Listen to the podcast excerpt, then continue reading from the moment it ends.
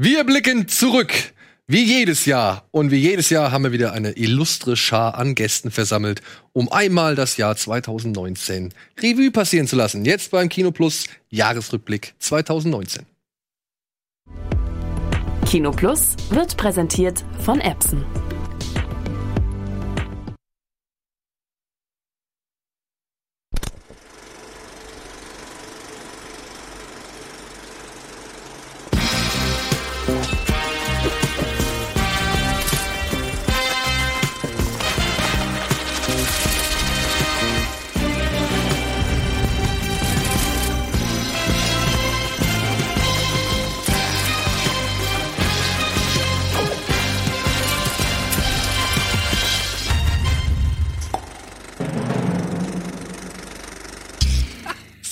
Tag der Abrechnung. Herzlich willkommen zu unserem großen Jahresrückblick hier bei Kino Plus. Und dafür haben wir nur die Creme de la Creme versammelt. Antje, endlich mal Steven wieder. Andi, Eddie, ja, und ich. Ich bin leider. Da hört man schon Vorwürfe so leicht raus. Endlich mal wieder. Ja, wieso? Der ist halt schwer beschäftigt. Der macht Filme, der rennt in Hollywood rum, der ist auf jeder Premiere, die sich in Deutschland irgendwie anbietet und Nee, aber äh, klingt schön. ja. Und er hat Familie. Und er hat Familie. Ja, Ja. Wir sind seine Familie. ihr seid meine Familie. Die Zweitfamilie. Die Reservefamilie. Steven, wie geht's dir? Gut. Aber ich bin kaputt. Ich glaube, wie alle. Ja. Ende des Jahres ist immer so, ich, ich nehme mir dann, wie alle, glaube ich, vor, weniger zu tun, damit man so in Weihnachtsstimmung kommt. Ich bin raus aus der Weihnachtsstimmung und so fertig von dem ganzen Quatsch. Endspurt. Aber ich freue mich. Ja, genau. Ja, man freue mich jetzt sich auf so euch. ins Finale, ja. Genau.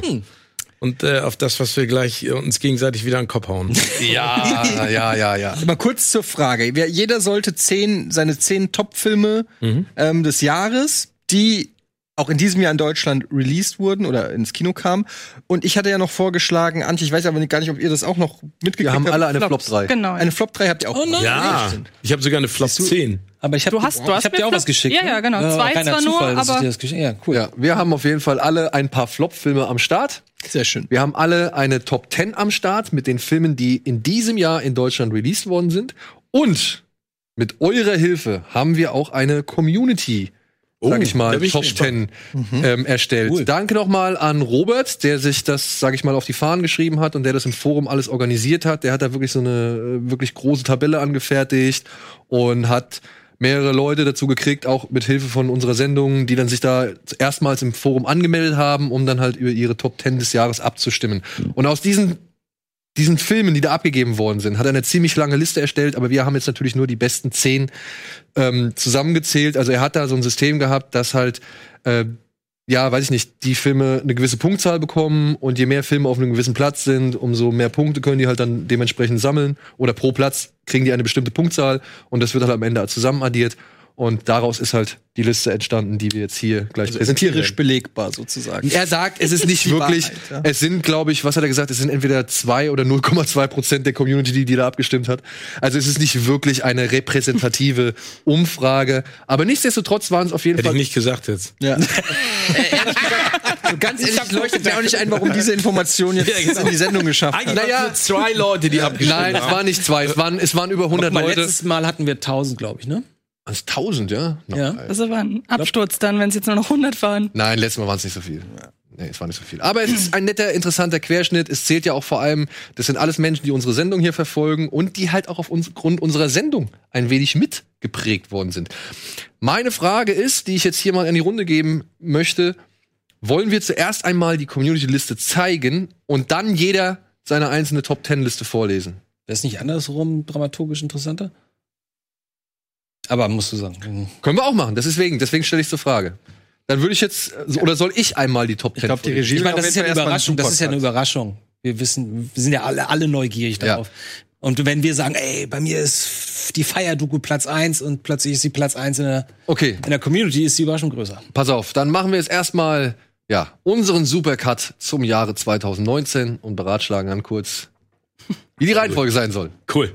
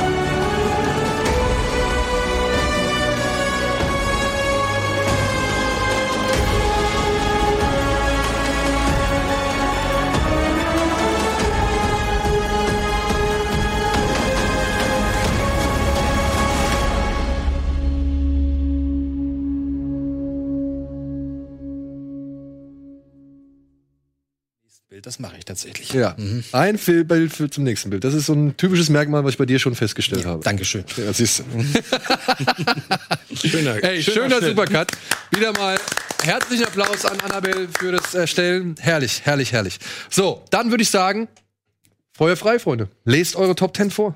Wie, wir willst du einfach die vorlesen? Fangen wir nicht einfach bei jedem Tab Du hast das immer so schön Ja, aufgezeigt. genau. Wir hatten doch immer gesagt, drei oder vier. Nee, pass auf. Äh, Wir machen es wir machen's diesmal ein bisschen anders. Wir lesen jetzt alle erstmal vor, was in unseren Top 10 Listen ist. Und dann fangen wir mit den Filmen an, die tatsächlich am häufigsten in unseren Listen vertreten sind. Also wir, wir gehen bei den großen, gehen wir, also wir, wir fangen mit den großen an. Habe ich jetzt schon nicht verstanden. Ich auch, Ja, auch nicht.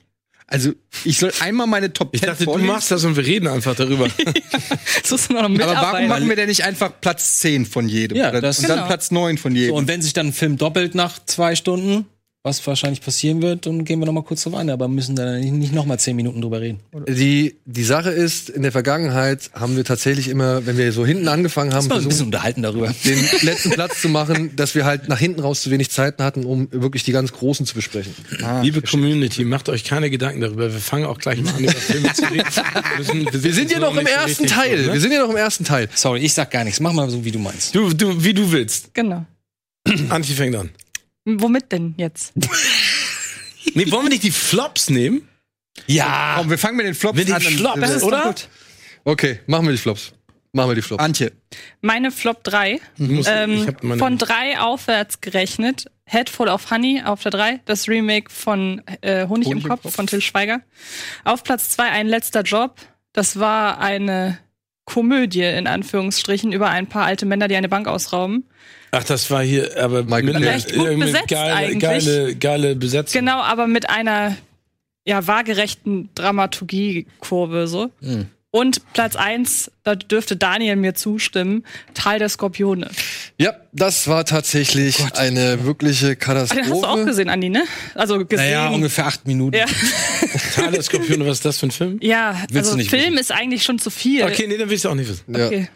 Äh, ja so dann, ein Steven, du hast eine Menge. Und Du ich hast- habe, aber ich habe eine sehr provo provokante, Du hast eine sehr provokante. Ja, das ist genau provokante ich hören. Flop-Liste. Soll ich, willst du die lesen? ich, uh, Also Platz ich habe eins, auf Joker. nee, nein, nein, nein, Fang mal Platz von hinten nein, nein, also ich fang, von unten fange ich an. ja. Cats, Noch nicht gesehen. Hast du schon gesehen? Terminator Dark Fate, nicht Hab ich auch gesehen. noch nicht gesehen. Der König der Löwen, Nicht gesehen.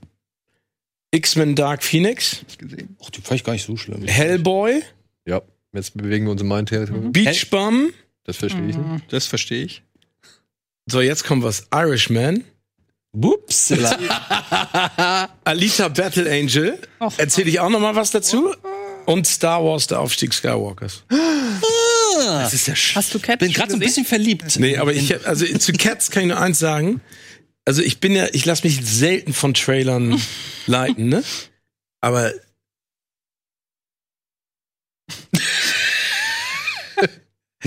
der Film Wieso ist guckst so du ihn dir dann überhaupt an, wenn du nicht musst? Oder musst es Nee, nicht? ich, nee, ich habe ihn mir nicht angeguckt. Ich werde ihn ach aber nicht du ange- wertest ihn Nein, also ich, kann, ich, ich nenne euch zwei Filme, die in meiner Flop-Liste sind, die ich mir noch nicht angeguckt habe. Cats werde ich mir nicht angucken. Natürlich nicht. Und Star Wars, der Aufstieg Skywalkers, ich bin der Einzige in dieser Runde, der ihn noch nicht gesehen hat, weil ich habe die Pressevorführung verpasst aus privaten Gründen. Und ich muss euch eins sagen, das, das große Problem, das ich mit diesem Film habe, und das ist eine Diskussion, die ich mit Disney die ganze Zeit schon für seit Jahren, ich habe gesagt, ihr habt für mich so viel kaputt gemacht, ne? Also ihr habt, ihr habt wirklich durch das, was ihr da kreiert habt, diese Blase an Filmen. Und da sind, also Solo ist zum Beispiel kein schlechter Film. Rogue One ist für mich ein super Film. Ne? Aber äh, Episode 7 ist okay. Episode 8 habe ich im Flieger auf dem kleinen Bildschirm gesehen, fand ihn scheiße. Ne? Und deswegen, ich hab totale Manschetten, mir diesen Film anzugucken, weil ich nicht glaube, dass er schafft, mir eine Befriedigung dessen zu geben, was meine Kindheit lange, lange, lange Zeit geprägt hat und in irgendeiner Art und Weise mich versöhnlich mit dieser Saga zu stimmen, nur damit ich in zwei Jahren die Meldung lese, es geht jetzt doch weiter mit Episode 10, 11, 12. Und dann habe ich ehrlich gesagt keinen Bock mehr, deswegen ist er da drin. Alita Battle Angel, ich erzähle es ganz kurz, Alita Battle Angel, weil ich jetzt das Gefühl habe, auch James Cameron mit Terminator Dark Fate kriegt gerade so einen kleinen Sprung in seiner Mhm. in seiner in seinem Schaffen und jetzt kommt der Avatar 2, 3, 4, 5 raus. Alita Battle Angel war sehr ambitioniert. Wir haben ihn, glaube ich, zusammen auch Szenen gesehen. Haben wir ihn zusammen gesehen? Ich fand, Ich war nur bei dem Interview mit dir und James, James Cameron dabei. Genau, ach stimmt, genau. Das war super, was er da auch erzählt hat. Geiler Typ. Aber ähm, ich, ich fand den Film visuell beeindruckend, aber auch da hat was gefehlt, was die alten James Cameron-Filme alle hatten. Mehr Herz. Ähm, König der Löwen habe ich mir die Frage gestellt, warum? 1 zu 1 Remake. Ja, warum? Braucht das braucht den Film braucht kein Mensch, muss ich dazu sagen. Ja, aber es gehen Leute rein. Hier, da. Ja, genau. Aber, aber ich sag aus meiner Perspektive, Film braucht kein Mensch. Weil, das, weil der, der Zeichen, der Animationsfilm ist bombastisch. Immer noch und wird's immer bleiben. Der Film wird nicht bombastisch sein in zehn Jahren. Wirst du den nicht mehr erinnern. X-Men Dark Phoenix. Ich bin kein X-Men-Fan. Ich fand den totale Kacke. Hellboy. Große Erwartungen an den Schauspielern, an das Universum, totale Kacke. Beach Bum, das war weder witzig noch irgendwas. Ich habe ihn nicht verstanden. Ich hab gelacht. Irishman habe ich da reingepackt, weil mich Nummer eins ein Interview genervt hat von Martin Scorsese, der auf diese ganzen Superhelden einschlägt und selber nichts macht seit 40 Jahren als das, was er tut. Und ich habe diesen Film in drei unterschiedlichen Phasen gesehen, weil der nun mal auch dreieinhalb Stunden lang ist. Das schaffe ich nicht immer am Stück, zeitmäßig. Und ich muss dir ganz ehrlich sagen, zwei Stunden hätten es getan. Ne? Dann hätte ich ihn sehr gut gefunden. Hoffa äh, von Al Pacino und Robert De Niro, die zusammen zu sehen, finde ich toll. Aber es ist nichts Neues. Es ist es Ganz das ist Gegenteil. Das ist genau das Gegenteil von dem, was er, was er mit Casino und mit Goodfellas gemacht hat. Ich finde ihn überhaupt nicht gut. Also, äh, ne, das ist das ist meine Flop-Liste. Ich finde es sehr schön, dass ich endlich jemanden hier habe, der Wusste, genauso denkt freut. wie ich. Und ich möchte einmal ganz kurz was zu Komplett. Cats sagen, weil ich Ja. habe den Film gesehen. Ah, okay. Und es war ein so unangenehmes Kinoerlebnis. Es war hier im Cinemax im Saal 1. Oh. Und man hatte das Gefühl, man sitzt mit hunderten Leuten, die hatten ganz viele Leute aus Musical-Klassen oder so eingeladen von der Presse. Man hatte das Gefühl, man sitzt da zwei Stunden und alle um einen herum warten nur darauf loszuprusten vor Lachen. Weil Echt? das optisch wirklich so ein Graus ist und man halt wirklich das Gefühl hat, Cats. also Ja. wa was, was soll das? Habt ihr die, habt ihr die Penis-Story von Jason Derulo mitgekriegt auf Instagram? Ja, Mit seiner die hätte. Cats Ja, gut getan. Er hat ja, er hat, Was, was? Erzähl, erzähl. Die er hat, er hat ein Foto, getan. er hat bei Instagram ein Foto, er macht ja bei Cats mit und hat ein Foto bei sich hochgestellt in Radlerhose und offensichtlich ist er sehr gut ausgestattet und äh, also es sieht halt aus, als- ob es ein Gürtel ist. So. Er schnallt den sich halt so und das hat halt Instagram gelöscht, obwohl man ihn ja eigentlich nicht sieht. Also der, und, da, ist albern. und das ist halt schon so eine Fragwürdige, also ab einer gewissen Penisgröße offen, offensichtlich findet es Instagram nicht mehr gut, dass man das erahnen kann oder so. ja diskriminierend. Da, ja, und deshalb wurde es gelöscht. Und jetzt hat er aber das nochmal hochgestellt und hat, glaube ich, ein Baguette stattdessen. Ja, genau. Darüber gepackt, genau. Und ähm, ja, das ist halt so eine kleine Kontroverse. Ja, aber, Ja. aber Cats, also jetzt mal ganz im Ernst, ich meine, wenn du dir das anguckst und also du bestätigst ja das, was dieser Trailer in mir auslöst, es ist unangenehm. Ja, weil ne? also es ist diese so- Kostüme und dann diese Special Effects, wo sie dann so auf einmal haben sie dann so so. Ka- Oh. Und es sind ja nicht nur die Kostüme, was im Trailer gar nicht so richtig rüberkommt, ist, dass vor allem die Hintergründe alle ganz, ganz schlimm sind, weil die die ganze Zeit zwischen den Perspektiven hin und her springen. Mal gehen die Katzen aufrecht bis zur Türklinke, mal hat man das Gefühl, die sind so groß, wenn sie irgendwie aus einer Flasche trinken und die Flasche ist dreimal so groß wie sie. Also da ist überhaupt gar kein optisches Konzept hinter. Und dann wirbt man äh, zum Beispiel mit mit ähm, mit äh, wie heißt sie die die Country Sängerin? Taylor Swift. mit Taylor Swift und Jason Derulo zum Beispiel, aber im Deutschen wird er synchronisiert gezeigt. Also irgendwie macht da alles von vorne bis hinten keinen Sinn. Aber was, die haben die Lieder auch dann Ja. synchronisiert? Ja. Oh. Ich glaube, Wahrscheinlich ich glaub, die dominiert. Musicals äh, laufen hier auch auf Deutsch. also mittlerweile nicht mehr, war wohl eine Zeit lang tatsächlich so ich kenne, also mittlerweile. ja, interessant. Also, Also ich war eben zu Schulzeiten. Cats. Wie ist denn die deutsche. Version von Memories? Wie, wie, wie hört sich das an? Gedanken. Nein, echt jetzt? Erinnerung. Nee, Erinnerung. nee, da geht's um Mond, also Mondlicht ist da Ach so, das Mondlicht. Hauptwort tatsächlich. Genau, Mondlicht. Sie denkt über Erinnerungen im Mondlicht nach. Und dann ist Dieses, dieser berühmte Song, Ja, ja, genau. das kenne ich auch auf Deutsch, aber ich kenne den Text nicht. Okay. Andi, deine Flop 3. Nee, du hast eine Flop 2, ne? Nee, nee, ich habe das gerade noch korrigiert. also ich muss auch sagen, ähm, das Hellboy, da bin ich fast rausgegangen. Mhm. Und nicht, dass ich jetzt groß gespannt auf diesen Film gewesen wäre. Ich mag diese, diese Hellboy-Welt und ich mag auch die anderen Teile. Die habe ich jetzt vielleicht jeweils ein, zwei Mal gesehen, aber ich hatte damit meinen Spaß und das war's. Und ich sitz da und denk so, Alter, das ist so stillos und geschmacksverwirrt und falsch getimed und komischer Humor und Action-Sequenzen knallen nicht und das alles, also als ob jede kreative Entscheidung die falsche gewesen ist in diesem Film. Einziger Lichtblick war der Hauptdarsteller, der das zu meiner persönlichen Überraschung ziemlich gut gemacht hat. So. Mein Lichtblick war, dass er zumindest in den letzten zehn Minuten echt brutal war. Aber ja, aber auch nicht gut brutal. das macht's. aber ja, also immerhin ich brutal. würde das unterschreiben, dass es manchmal hilft, wenn ein Film irgendwie nicht so doll ist, aber da halt so absurde, übertriebene Brutalitätsfaktoren dr- drin sind. Das stimmt, aber das hat diesen Film auch nicht gerettet. So muss ich sagen. Also das war echt schlecht. Dann, ähm, ich muss eins vorweggeben: Diese ganzen Listen sind rein persönlich, wie immer. Ja, das hat nichts das damit zu tun, ob neutral, offiziell. ob neutral irgendwie das ein handwerklich gut gemachter Film oder eine gute Idee oder sonst was. Es geht nur, wie, wie, wie ich darauf da, mich damit fühle, wenn ich diesen gucke. Genau, aber das, mein, das war ja auch meine. Genau, ist auch genau Irishman, richtig. Genau, ich ne? glaub, ja, ja, Also- genau, genau. Das ist völlig legitim. Ähm, und ich muss sagen, deswegen äh, fiel da auch Yesterday mit rein, weil ich mir viel davon erhofft hatte, ähm, um äh, im Gegensatz zu, zu Hellboy, und weil ich dachte, da könne eigentlich nichts schiefgehen mit dem Team und der Idee. Und dieser Film war so öde und der Film war so nervig und jetzt sage ich unlogisch, es ist natürlich ein Märchen, aber trotzdem ein paar Sachen habe ich nicht verstanden, wie das da alles in dieser Welt funktioniert hat. Und diese Love Story da zwischen den beiden, irgendwie ist echt so, du willst sie eigentlich den ganzen Tag nur prügeln und sagen so, könnt ihr einfach mal das sagen, was ihr denkt. Ähm, also das war wirklich schade und ich habe es halt mit meinen Eltern gesehen und vielleicht kennt ihr das, wenn wenn ihr mit jemandem zusammen einen Film guckt und ihr sagt, der ist gut und die sitzen neben euch und dann läuft der Film und du merkst, der ist nicht gut, dann wird dir das unangenehm Ja, der. Leute gegenüber, die da sitzen. Haha, dann lass Und, uns und, doch. und das könnt ihr noch mal, das könnt ihr noch mal, poten- das könnt ihr noch mal potenzieren, wenn die Familie da bei euch sitzt, so logischerweise. Aber So. ich meine, da muss man überlegen, dafür hat er James Bond geknickert, oder? Dafür hat er James Bond geknittet. Äh, obwohl, hat er es gemacht? War das? Nee, er war schon raus und hat sich des Projekts dann angenommen. Okay. Ich den Ah, okay. zu dem Film. Na gut. Achso, Und hab genau und das als, tatsächlich. als drittes die, die Danny offensichtliche die offensichtliche Wahl, weil es eben viel nicht das vergessen hat, Tyler Scorpione natürlich. Ja. Da reichen die acht Minuten auch echt aus, so ja, fürs ja, ganze Ich weiß Jahr immer noch nicht, was. Teil der Skorpion Das ist. ist Ich halt- Ich werde Deutscher erklären. Ich glaube, jetzt gucke ich mir an. ja, langsam Guck dir mal die ersten acht langsam Minuten an, weißt du, was los ist. Ich habe, ähm, sorry Leute, don't hate, aber äh, Spider-Man in Europa oder wie der heißt. Echt? Der ist in meinen Top Ten. Ich mochte den auch.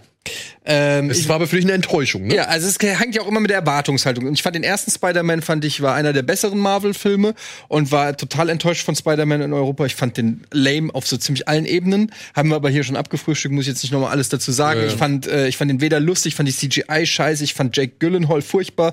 Ich fand, das war wie so eine, wie, wie Eurotrip wirkte das und einfach nur Kinder, Kinderquatsch.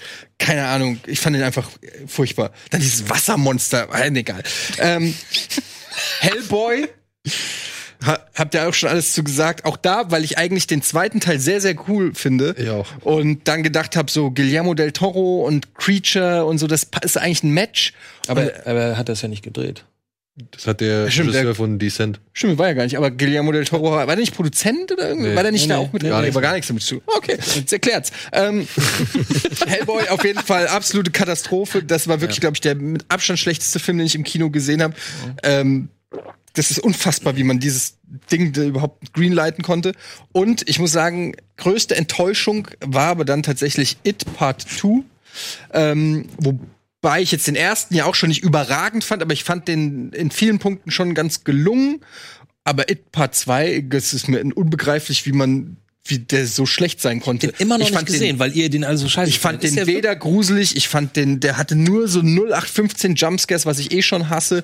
Ähm, der hatte immer die gleiche Szene, irgendeine, die kommen, irgendeiner von den jungen Leuten kommt irgendwo hin, hat irgend, ähm, öffnet die Tür, da ist der Clown, der ihn erschreckt, und dann Schnitt zum nächsten. Und das, also dann auch die, die, die Geschichte, also die Erwachsenen konnten das für mich nicht transportieren, was die, die Kinder noch im ersten Teil irgendwie transportieren Tauchen die konnten. Kinder gar nicht mehr Doch, auf? doch, doch. Doch, ein bisschen, aber halt nicht mehr so. Und ähm, ich fand den äh, auch zu lang und alles zu filmschick irgendwie. Und äh, ich war also, den fand ich nicht gut. Alles zu was?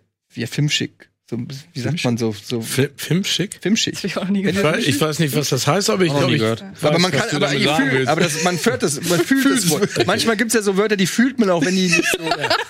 Aber Wie guck der mal, Jeeper. Guck mal, Filmschicht gibt's. Filmschicht, ja? Bei Mundfisch steht, wenn jemand besonders schnell beleidigt ist, alles auf die Goldwaage legt, ist der Filmschick. Boah, ey, das war doch nicht so gemeint. Komm, jetzt sei nicht so filmschick. Daniel. Okay. Ja, du bist filmschick. Aber der Film ist. Den konnte ich jetzt nicht liegen lassen. ja, ich meine Ich halt, bin filmschick, Film halt so alles ein klar. bisschen, so ein bisschen Der so, war halt Filmschick. ja, der war halt filmschick.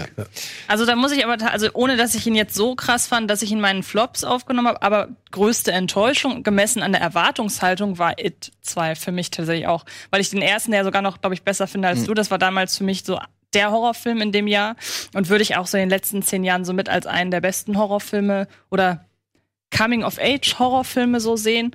Und der zweite kam da, ja- also der hat auch nicht davon profitiert, dass der erste so gut war, so, weil die Figuren sind ja die gleichen. Also zumindest auf der Ebene müsste er ja Pluspunkte sammeln, so von sich aus, weil die Figuren ja nach wie vor dabei sind. Aber das war ja gar nicht. Es war wie ein ganz neues Universum. Nur der Clown war halt wieder da. Also wirklich sehr enttäuscht. Der Clown war wieder da. Ja. ja. Ich meine, diese Szene mit der Statue, das war ja wirklich das, der größte Ke Die Käse. fand ich doch eine der Highlights. aber das ist doch absoluter Käse, das ist doch nicht gruselig. Gruselig ist es nicht, aber es war wenigstens was anderes. Ja, okay, aber ich gehe halt, ich bin wirklich in den Film gegangen, das ist jetzt, wird jetzt hier mega brutal krass schlimm mit Albtraum und dann hast du da so eine Clown-Statue, die plötzlich zwei Meter groß ist und dann durchs Land. Äh, Hey, du weißt doch, wie das mit Stephen King ist. Der kann nicht so gut mit Enden. Ja, der Running Gag. Ja, Zweieinhalb egal. Stunden Ende. Du bist noch dran. Ich bin noch dran. Ja, was hab ich? Ich habe auf meine in meiner Flop 3 habe ich natürlich Hellboy. Ähm, denn das, war Hätte wirklich ich nicht einfach gedacht. Wahnsinn, ey. ey, das der, wirklich der Film ist Aber eine da siehst du mal, was die. da- ah, Ich meine, ich habe den verglichen mit der Szene im Simpsons Film, wenn Homer an der Abrissbirne hängt. Ja, und dann halt wirklich gegen alle möglichen Sachen dotzt, die ganze Zeit nur rumschreit, dann fällt der, rutscht der von dem Ding runter und dann kracht die Kugel nochmal auf ihn drauf. So habe ich mich nach diesem Film gefühlt oder beziehungsweise so habe ich das empfunden, weil Hellboy kommt in jede Szene, macht irgendwas kaputt, brüllt nur rum und es hat überhaupt keine Bewandtnis. Und dann will er mir Film ja am Ende noch erzählen, ey, wir haben hier voll viel Gefühl füreinander. Nein, ihr habt euch die ganze Zeit nur angefotzt und angepisst und was weiß ich so. Ja, ihr habt nur geschrien und habt euch angemeckert und euch soll ich abnehmen, dass ihr irgendwelche Gefühle füreinander hegt? Nein, mache ich nicht. Und dazu sieht der Film auch noch grottenschlecht aus, bis auf diese Baba Yaga Szene mit dieser Hexe. Und ja, diese Brutalität, die da drin ist, muss ich auch sagen, liebe FSK, ja, also da bin ich aber echt erstaunt, hat, dass was hat der Film für 16 hat er gekriegt. Totaler Also, Quatsch. also eigentlich so muss dieser ultra Film brutal, ab dieser 18 Aber Deadpool freigegeben hat eine werden. FSK 12, oder? Nee, der hat auch eine 16er. Aber äh, Jack, äh, John, John Wick hat eine FSK 18. Und Ja. Ich finde, das ist schon durchaus vergleichbar. Ja, ja, genau. Dann habe ich auf Platz zwei so gesehen, habe ich Tal der Skorpione. Ein Ja. Film, in dem unter anderem, wie heißt der, Wollersheim?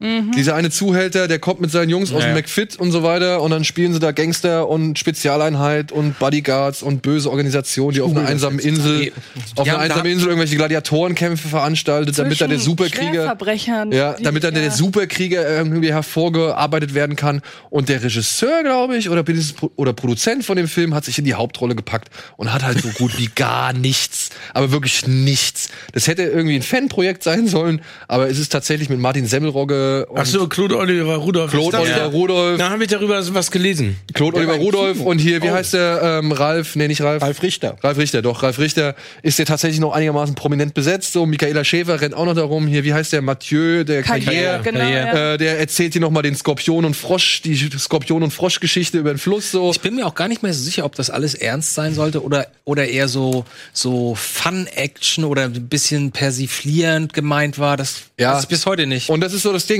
Ich gucke mir einen Film an von den Gose-Johans wie Operation Dance Sensation und da weiß ich, das ist alles Fun. Die nehmen davon nichts ernst. Das ist einfach Quatsch. Die hatten Bock mit ihrer Matratze, die sie damals hatten, durch die Gegend zu fliegen und auf dieser Matratze zu landen, um Explosionen darzustellen.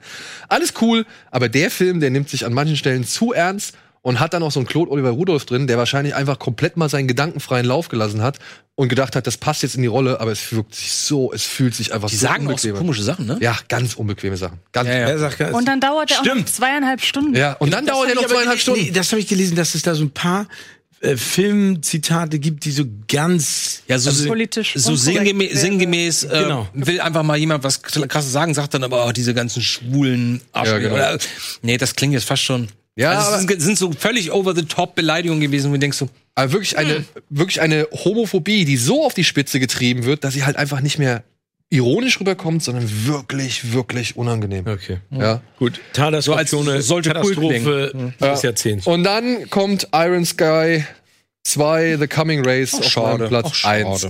Denn dieser Film existiert nur aus einem einzigen Grund, dass Adolf Hitler auf diesem T-Rex einmal ins Bild marschieren darf und sagt, Sieg Heil, Mutterfickers. Und that's it. That's it. Es gibt keinen anderen Grund, weswegen dieser Film existiert. Er ist einfach die pure Langeweile. Es ist vor allem Quatsch, einen Film über Mondnazis zu machen und dann die Mondnazis aus diesem Film rauszunehmen, wenn du deinen zweiten Teil machst. Das ist einfach nur wie noch du, scheiße. wie fandst du denn den ersten? Den ersten fand ich schon langweilig. Ja, aber, aber Der erste hatte noch ein paar drollig. Der gute, schon der hatte schon ein paar gute Momente, hat auch ein paar gute Gags, die funktioniert haben, aber über die Gesamtlaufzeit gesehen fand ich den schon erschreckend die langweilig. Hauptdarstellerin war süß. Julia, diese Dietze, ne? Ja. Jana Dietze, wie sie heißt.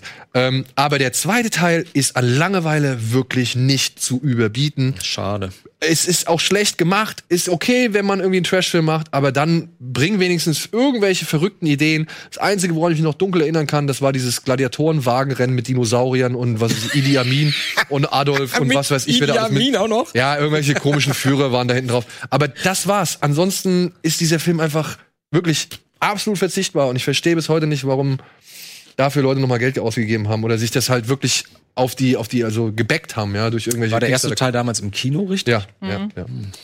Also Iron Sky 2 fand ich echt Also jetzt so schon schade. alle Flops durchgearbeitet. Genau, jetzt haben wir alle Flops durchgearbeitet. Ab jetzt wird's besser, aber erst nach der Werbung. Bis gleich.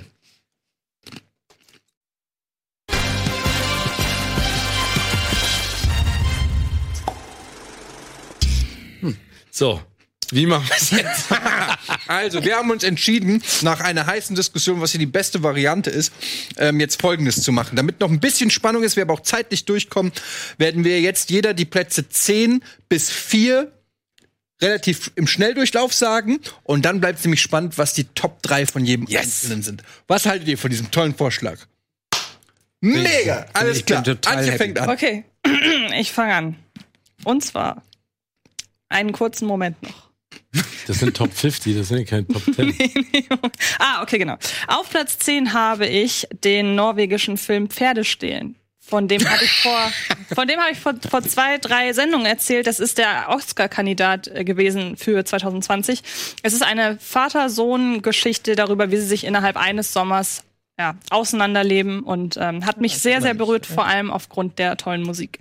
Auf Platz 9 den französischen Film Einsam, Zweisam habe ich, glaube ich, auch schon in irgendeiner Sendung drüber gesprochen, quasi eine Liebesgeschichte vor der eigentlichen Liebesgeschichte. Also was passiert, wenn zwei partout nicht zueinander finden können, weil sie einfach viel zu sehr noch mit sich selbst beschäftigt sind und noch gar nicht bereit sind, ähm, sich kennenzulernen. Auf Platz 8 Rocketman, selbstredend, fand ich ein großartiges Musical mit den Songs von ähm, Elton John. von Elton John mit einem großartigen Taron Egerton in der Hauptrolle. Für mich absolut gerechtfertigt, auch für einen Golden Globe nominiert. Äh, auf Platz 7 Hustlers. Ähm, war für mich im Grunde die andere Seite der Medaille von äh, The Big Short. Also einmal auch auch so vom von der Dynamik und vom Drive her habe ich sehr sehr großen Spaß mit gehabt und für mich auch deutlich smarter als er von vielen gemacht wird. Auf Platz 6 Longshot ähm, ist auch soweit ich weiß in einigen anderen Listen drin die beste Komödie in diesem Jahr mit Charlize Theron und ähm, er nochmal. Seth Rogen in den Hauptrollen. Auf Platz 5 mein Guilty Pleasure des Jahres, Last Christmas. Ich kann nicht anders, als ihn in diese Liste aufzunehmen. Und auf Platz 4 The Art of Racing in the Rain, der in Deutschland den sehr furchtbaren Titel Enzo und die wunderbare Welt der Menschen hatte. ähm, deshalb habe ich, deshalb wähle ich überall nur den, den Originaltitel, denn es geht eigentlich darum, dass ein, das Leben einer Familie aus der Sicht eines Hundes erzählt wird. Das klingt jetzt viel, viel kitschiger als es ist. Es ist quasi die entkitschte 2019er Version von Mali und ich. Und ich habe den jetzt am Wochenende noch mal gesehen und war noch mal extrem mitgerissen mit unter anderem Amanda Seyfried in der Hauptrolle Hund gesprochen aus dem Off von Kevin Costner und ich war sehr, sehr beeindruckt von dem. Und ich habe nicht einen Film von denen gesehen. Das Das heißt- gedacht. Das heißt, ähm, also du hast den jetzt nochmal gesehen und er hat nochmal dieselben Gefühle ausgelöst. also du hast noch mal stärker. Ich nochmal. hatte ihn tatsächlich äh, nicht so traurig und dramatisch in Erinnerung, wie aber- ich ihn beim ersten Mal. Das ist für Oh. also das finde ich einen, einen schönen Punkt, weil das ist für mich auch ein entscheidendes Kriterium, weswegen ich ein, zwei Filme bei mir in die Liste mit reingepackt Mhm. habe, weil ich halt festgestellt habe, ich glaube, ich muss auch wirklich danach gehen, wie mich so ein Film erwischt. Mhm. Also wirklich, wie, wie runter er mich zieht oder wie hoch er mich hebt. Ja. So, ja? Ja. Und Genau. ähm, da waren dann auch ein paar Filme dabei, die ja eher abseits des ganzen Ja. äh, großen Trubels irgendwie existieren. Und ich möchte da auch noch mal das aufgreifen, was Andi vorhin gesagt hat. Das geht nicht darum, welche Filme ich jetzt am besten fand über das Jahr, sondern welche Filme mich am meisten berührt haben. Und deshalb habe ich zum Beispiel den Hundefilm auch noch mal höher platziert, als ich ihn jetzt noch mal gesehen habe, weil ich hätte nicht gedacht, dass wenn ich erst mal weiß, wie die Story vonstatten geht, und die lebt auch davon, dass die ein oder andere Sache passiert, die man jetzt am Anfang nicht kommen sieht und Das dass ich der mich so berührt. ja, vor allen Dingen so gesehen noch mehr berührt als beim ersten Mal, Voll. obwohl ich halt eben weiß, was passiert. Und ich kann den echt, ich glaube, man, also der. Aber ist der, das, ist, das, ist das denn ein Familienfilm? er wurde in Deutschland als das vermarktet und Aber das ist er überhaupt nicht? auf gar keinen Fall. Also den, du, du musst, also das ist kein Film, den du dir mit Kindern Auf angucken gar keinen kannst. Fall, Okay, nein. Sondern das ist etwas für, ja. für uns Erwachsene. Also ich fand schon, äh, ich weiß nicht, ob du Marley und ich gesehen Ja. hast, das war schon kein Kinderfilm und das ist quasi die erwachsene Version davon. Okay, also es ist das klassische Marketing, weil ein Hund mitspielt, denken sie, Ja. es ist für die ganze Familie. Genau. Schade. Schade, dass es so verbockt wird, weil mir geht's genauso wie, wie Andi. Ich habe den Film nicht auf der Uhr gehabt und auch nicht gesehen. Also du hast ihn auch nicht gesehen. Also ich meine, Also der das- Film wirkt mit das einem. Plak der Film wirkt mit einem Plakat, wo die Hauptfigur die Rennfahrer ist, deshalb auch der Titel im Original, mit dem Hund auf dem Beifahrersitz in einem offenen Cabrio durch die Gegend. Gute Laune. Ja, und dann, wie gesagt, K9. und dann denkt man halt auch mein sehr Partner mit der vielleicht. kalten Schnauze. ja, genau. Und dann denkt man vielleicht, ja gut, den kann ich mir auch mit meinen Kindern angucken. Und dann geht's dann halt um Themen wie Sorgerechtsstreit und Krankheiten Das und kann Trennung man nicht und so früh weiter. genug den Das Kindern. ist auch wieder wahr. Vollkommen richtig. Nein, also der ist wirklich echt gut. und wie Kriegen die noch früh genug mit. und stark besetzt. Und ja, schade. kann man cool. sich gerne anschauen. War super, geile Liste. ja, cool. Ja, interessant. Dann bleiben wir, machen wir, wir gehen von außen nach innen, würde ich sagen. Herr Bade. Okay. Soll ich vorlesen oder hast du's? Äh, nee, ich hab's hier. Ähm, ich muss allerdings dazu sagen, dass ich, dass mir äh, in Vorbereitung auf die Sendung aufgefallen ist, dass ich wirklich sehr vieles nicht gesehen habe, was von vielen Leuten aber auch als sehr gut ähm, tituliert worden war. Wie zum Beispiel, keine Ahnung, Toy Story 4 oder Ben is Back oder The Favorite und so, die ich alle noch auf der äh, auf dem Zettel habe, aber noch nicht geguckt habe. Ähm, ich fand es sehr schwierig, diese Liste zu machen, weil ich eigentlich von keinem Film dieses Jahr so richtig umgeblasen worden bin. Ähm, was sicherlich auch ein bisschen mit meinem Gesundheitszustand zusammenhängt, aber ist egal. Ähm, so. Ich habe jetzt zum Glück Dr. Sleep nachgeholt, der mich positiv überrascht hat, was ich wirklich nicht gedacht hätte. Deswegen ist der auf der 10. Der ist ein Slowburner, der ist am Anfang ein bisschen äh, Kurz, Entschuldigung, ich will dich nicht, Ja, will ja. nicht ernsthaft unterbrechen. Aber den hast du bei mir hier auf der Liste, die du angegeben hast, auf sieben. Ist ist das nicht über Notar gegangen oder was? Scheinbar der Notar, aber hat sich die, sich die nicht verändert? Eins, zwei, drei, vier, Ich, ich, du, sieben, acht, neun, zehn. Nee, dann habe ich die wohl noch mal umgebaut. Gestern Nacht oder so. okay. Entspricht nicht den Regularien, Ja. aber mach mal.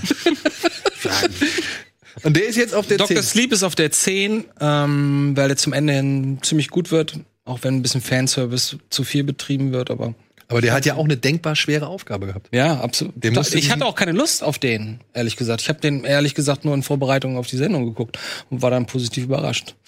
So, den fand ich ganz gut. Longshot ist auf der 9. Der wäre unter anderen Umständen ähm, höher gewesen. Aber genauso wie Eddie das vor ein paar Wochen schon gesagt hat, beim zweiten Mal gucken funktioniert er nicht mehr ganz so gut. Und vielleicht war das auch der Umstand, dass wir im Kino saßen, die Stimmung im Kino sehr gut war. Ähm, sonst wäre der höher. Jetzt ist er aber auf der 9.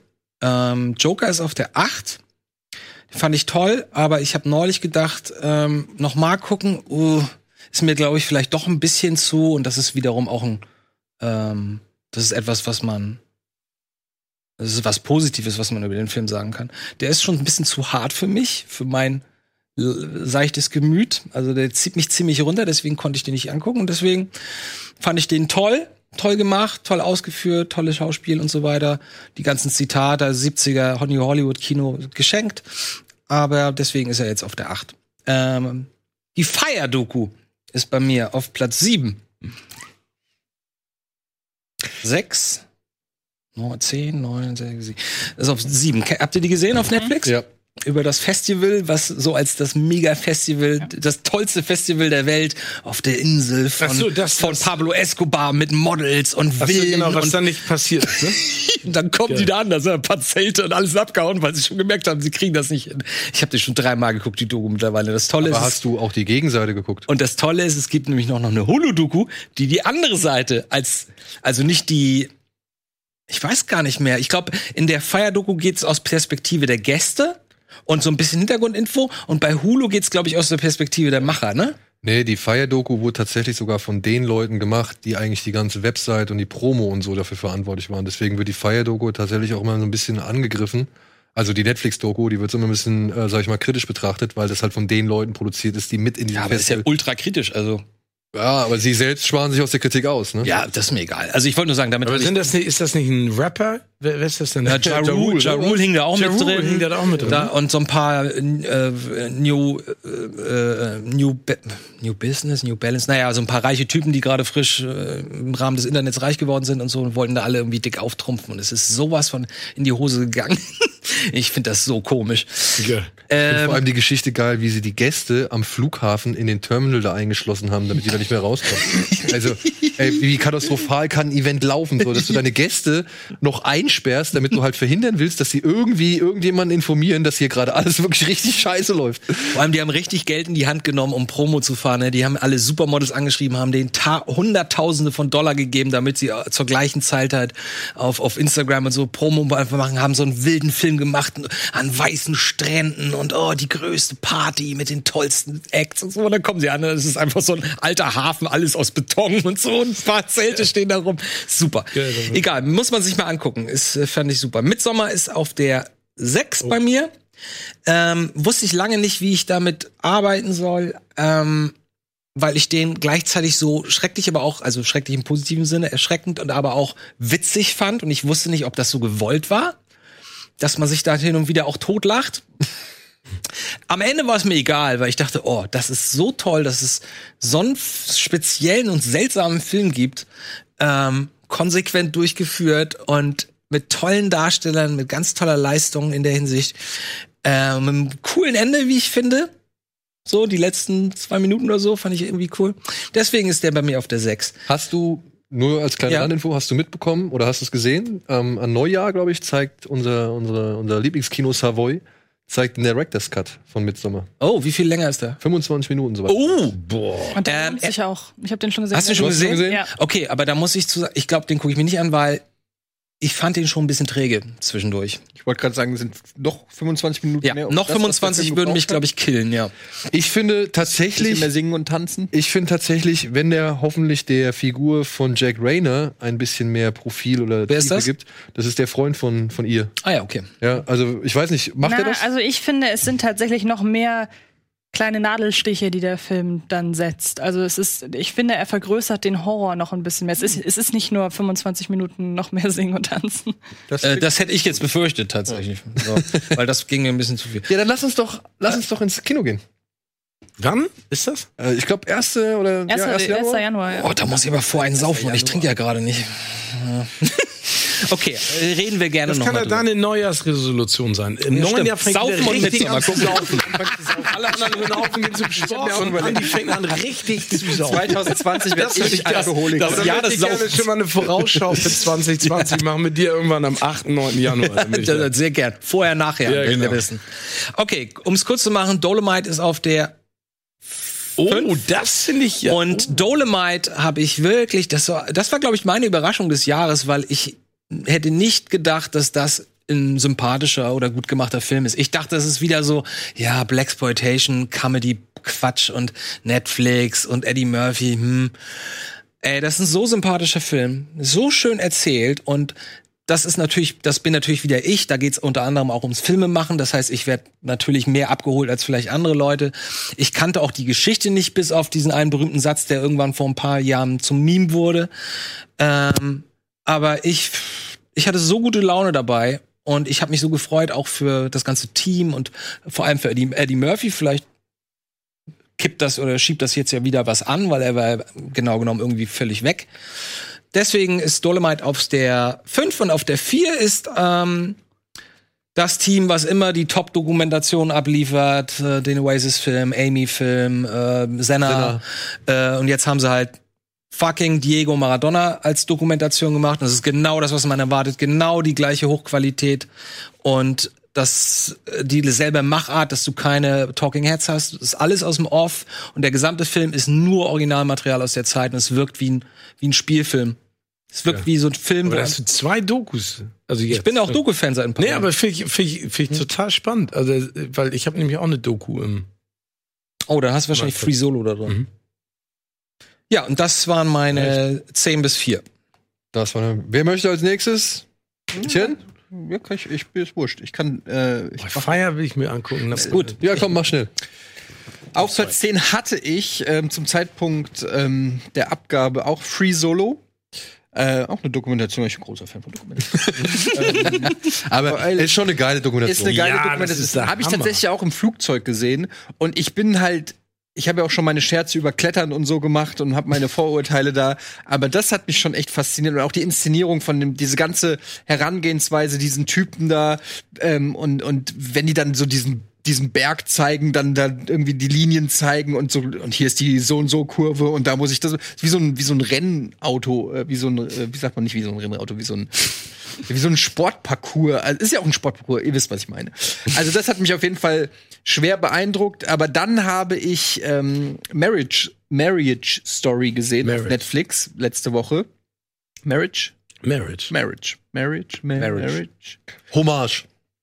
Ja, Hommage. ähm, und den fand ich auch richtig gut. Ich bin ja selber Scheidungskind und konnte deshalb ähm, viele dieser Szenen extrem nachfühlen, weil auch meine Eltern ähm, einen, einen Scheidungskrieg hatten, kann man wirklich so sagen. Ich habe das auch schon häufiger in den äh, Sendungen mal erzählt Manchmal besser als ohne. So. und und ähm, konnte deshalb äh, wirklich eins zu eins äh, Szenen kamen mir äh, bekannt vor und ähm, ich fand den aber unabhängig von der eigenen äh, von meinen eigenen Erfahrungen fand ich den einfach super gespielt so ähm, so unaufgeregt von Scarlett Johansson und auch von von Adam Driver und irgendwie dann aber auch nicht deprimierend also ich war auch nicht fix und fertig danach sondern der hat der hat trotzdem irgendwie es geschafft, auf einer positiven Note irgendwie zu enden, obwohl das Thema eigentlich traurig ist. Okay. Und ähm, de deshalb habe ich den dann noch auf Platz 10 genommen. Cool. Auf Platz 9 ist Mid-90s. Ähm, das hätte ich nicht von, Äh, Jonah Hill, weil ich einfach ähm, auch da wieder mich stark identifizieren kann als Kind äh, der 90er. Ähm, also ich war quasi genauso alt wie der Junge in den 90ern. Ich war zwar nicht so wie du, so ein wilder Skate-Rüpel, aber ähm, ich kannte dafür die Skate-Rüpel und ich war einfach eher der, der so zugeguckt hat bei den Skate-Rüpeln und gedacht hat, boah, sind die cool und sich selber nicht so ganz getraut hat. Aber ähm, man kennt das natürlich so die ersten Partys, wo dann auch mal größere dabei sind und die erste Zigarette oder das erste Mal Alkohol trinken, all diese diese Sachen und dann auch diese Abkapselung von zu Hause, wenn du dann aus irgendeinem Grund Aggressionen gegenüber den Eltern hast, einfach nur um dich abzukapseln, dann wiederum als Vater gucke ich dann auch so drauf und denk so, oh Mann, was kommt da noch auf mich zu? Wie kann man das irgendwie angehen? Ähm, all diese Sachen sind da durch äh, diesen Film äh, irgendwie äh, geweckt worden und ich fand, das war irgendwie so eine sehr authentische Abbildung von, äh, von Jugend oder Coming of Age in den, in den 90s. Auf jeden Fall. Ja. Ähm, und ich bin eh Com Coming of Age Film, äh, Coming, Coming of Age Film Fan. Comic of Age. Co Comic of Age Film. Dann Comic hab ich of auf Age. Platz 8 ähm, Green Book. Äh, den den Oscar-Film, ja, mir doch egal. Moment, Moment. Der, der war doch nicht dieses Jahr, oder? Sonst hätte ich den. Doch. Ah, Deutscher fuck. Release. Der, wir gehen nach dem deutschen Release. Ich weiß, eigentlich ist, haben wir den ja schon auch ordentlich Sogar im. März erst, ne? Der ist natürlich, der ist Ja, natürlich der auch bei Im mir März oder dabei. so, ja. Ich Der hat ja den der Oscar, glaube ich, für besten Film gekriegt. komm, wir haben also natürlich Film, auch schon darüber gesprochen. Ich fand den super. Dem kann man, ich weiß, dem wird vieles vorgeworfen, ist mir aber egal. Ich fand Ja. den hat einfach ein feel good Movie, ähm, tolle Schauspieler. Der hat mir einfach Spaß gemacht. Das Ja. war wirklich mal wieder so ein Film, wo ich da so irgendwie reingegangen bin, der hat eine Geschichte erzählt von zwei, von einer Freundschaft, von Charakteren und so weiter. Und ich bin dann irgendwie wohlig rausgegangen mit so und, und hab dann da auch nicht jede Szene sozusagen überanalysiert. Es ist ja schließlich nicht Star Wars. Und ähm, hatte deshalb eine gute Zeit. Ähnliches für meinen Platz 7. Dolomite is my name. Da hast du eben auch schon alles gesagt. Ich bin ja riesen Eddie Murphy-Fan. Ich auch. Finde, Und- aber ich finde, ich muss ganz ehrlich sagen, ich fand ihn auch sehr gut. Mhm. Er auch gefallen, aber ich, der ist bei mir nicht in den Top Ten, auch nicht in den Runner-Up, weil, also ich freue mich darüber, dass er wieder da ist.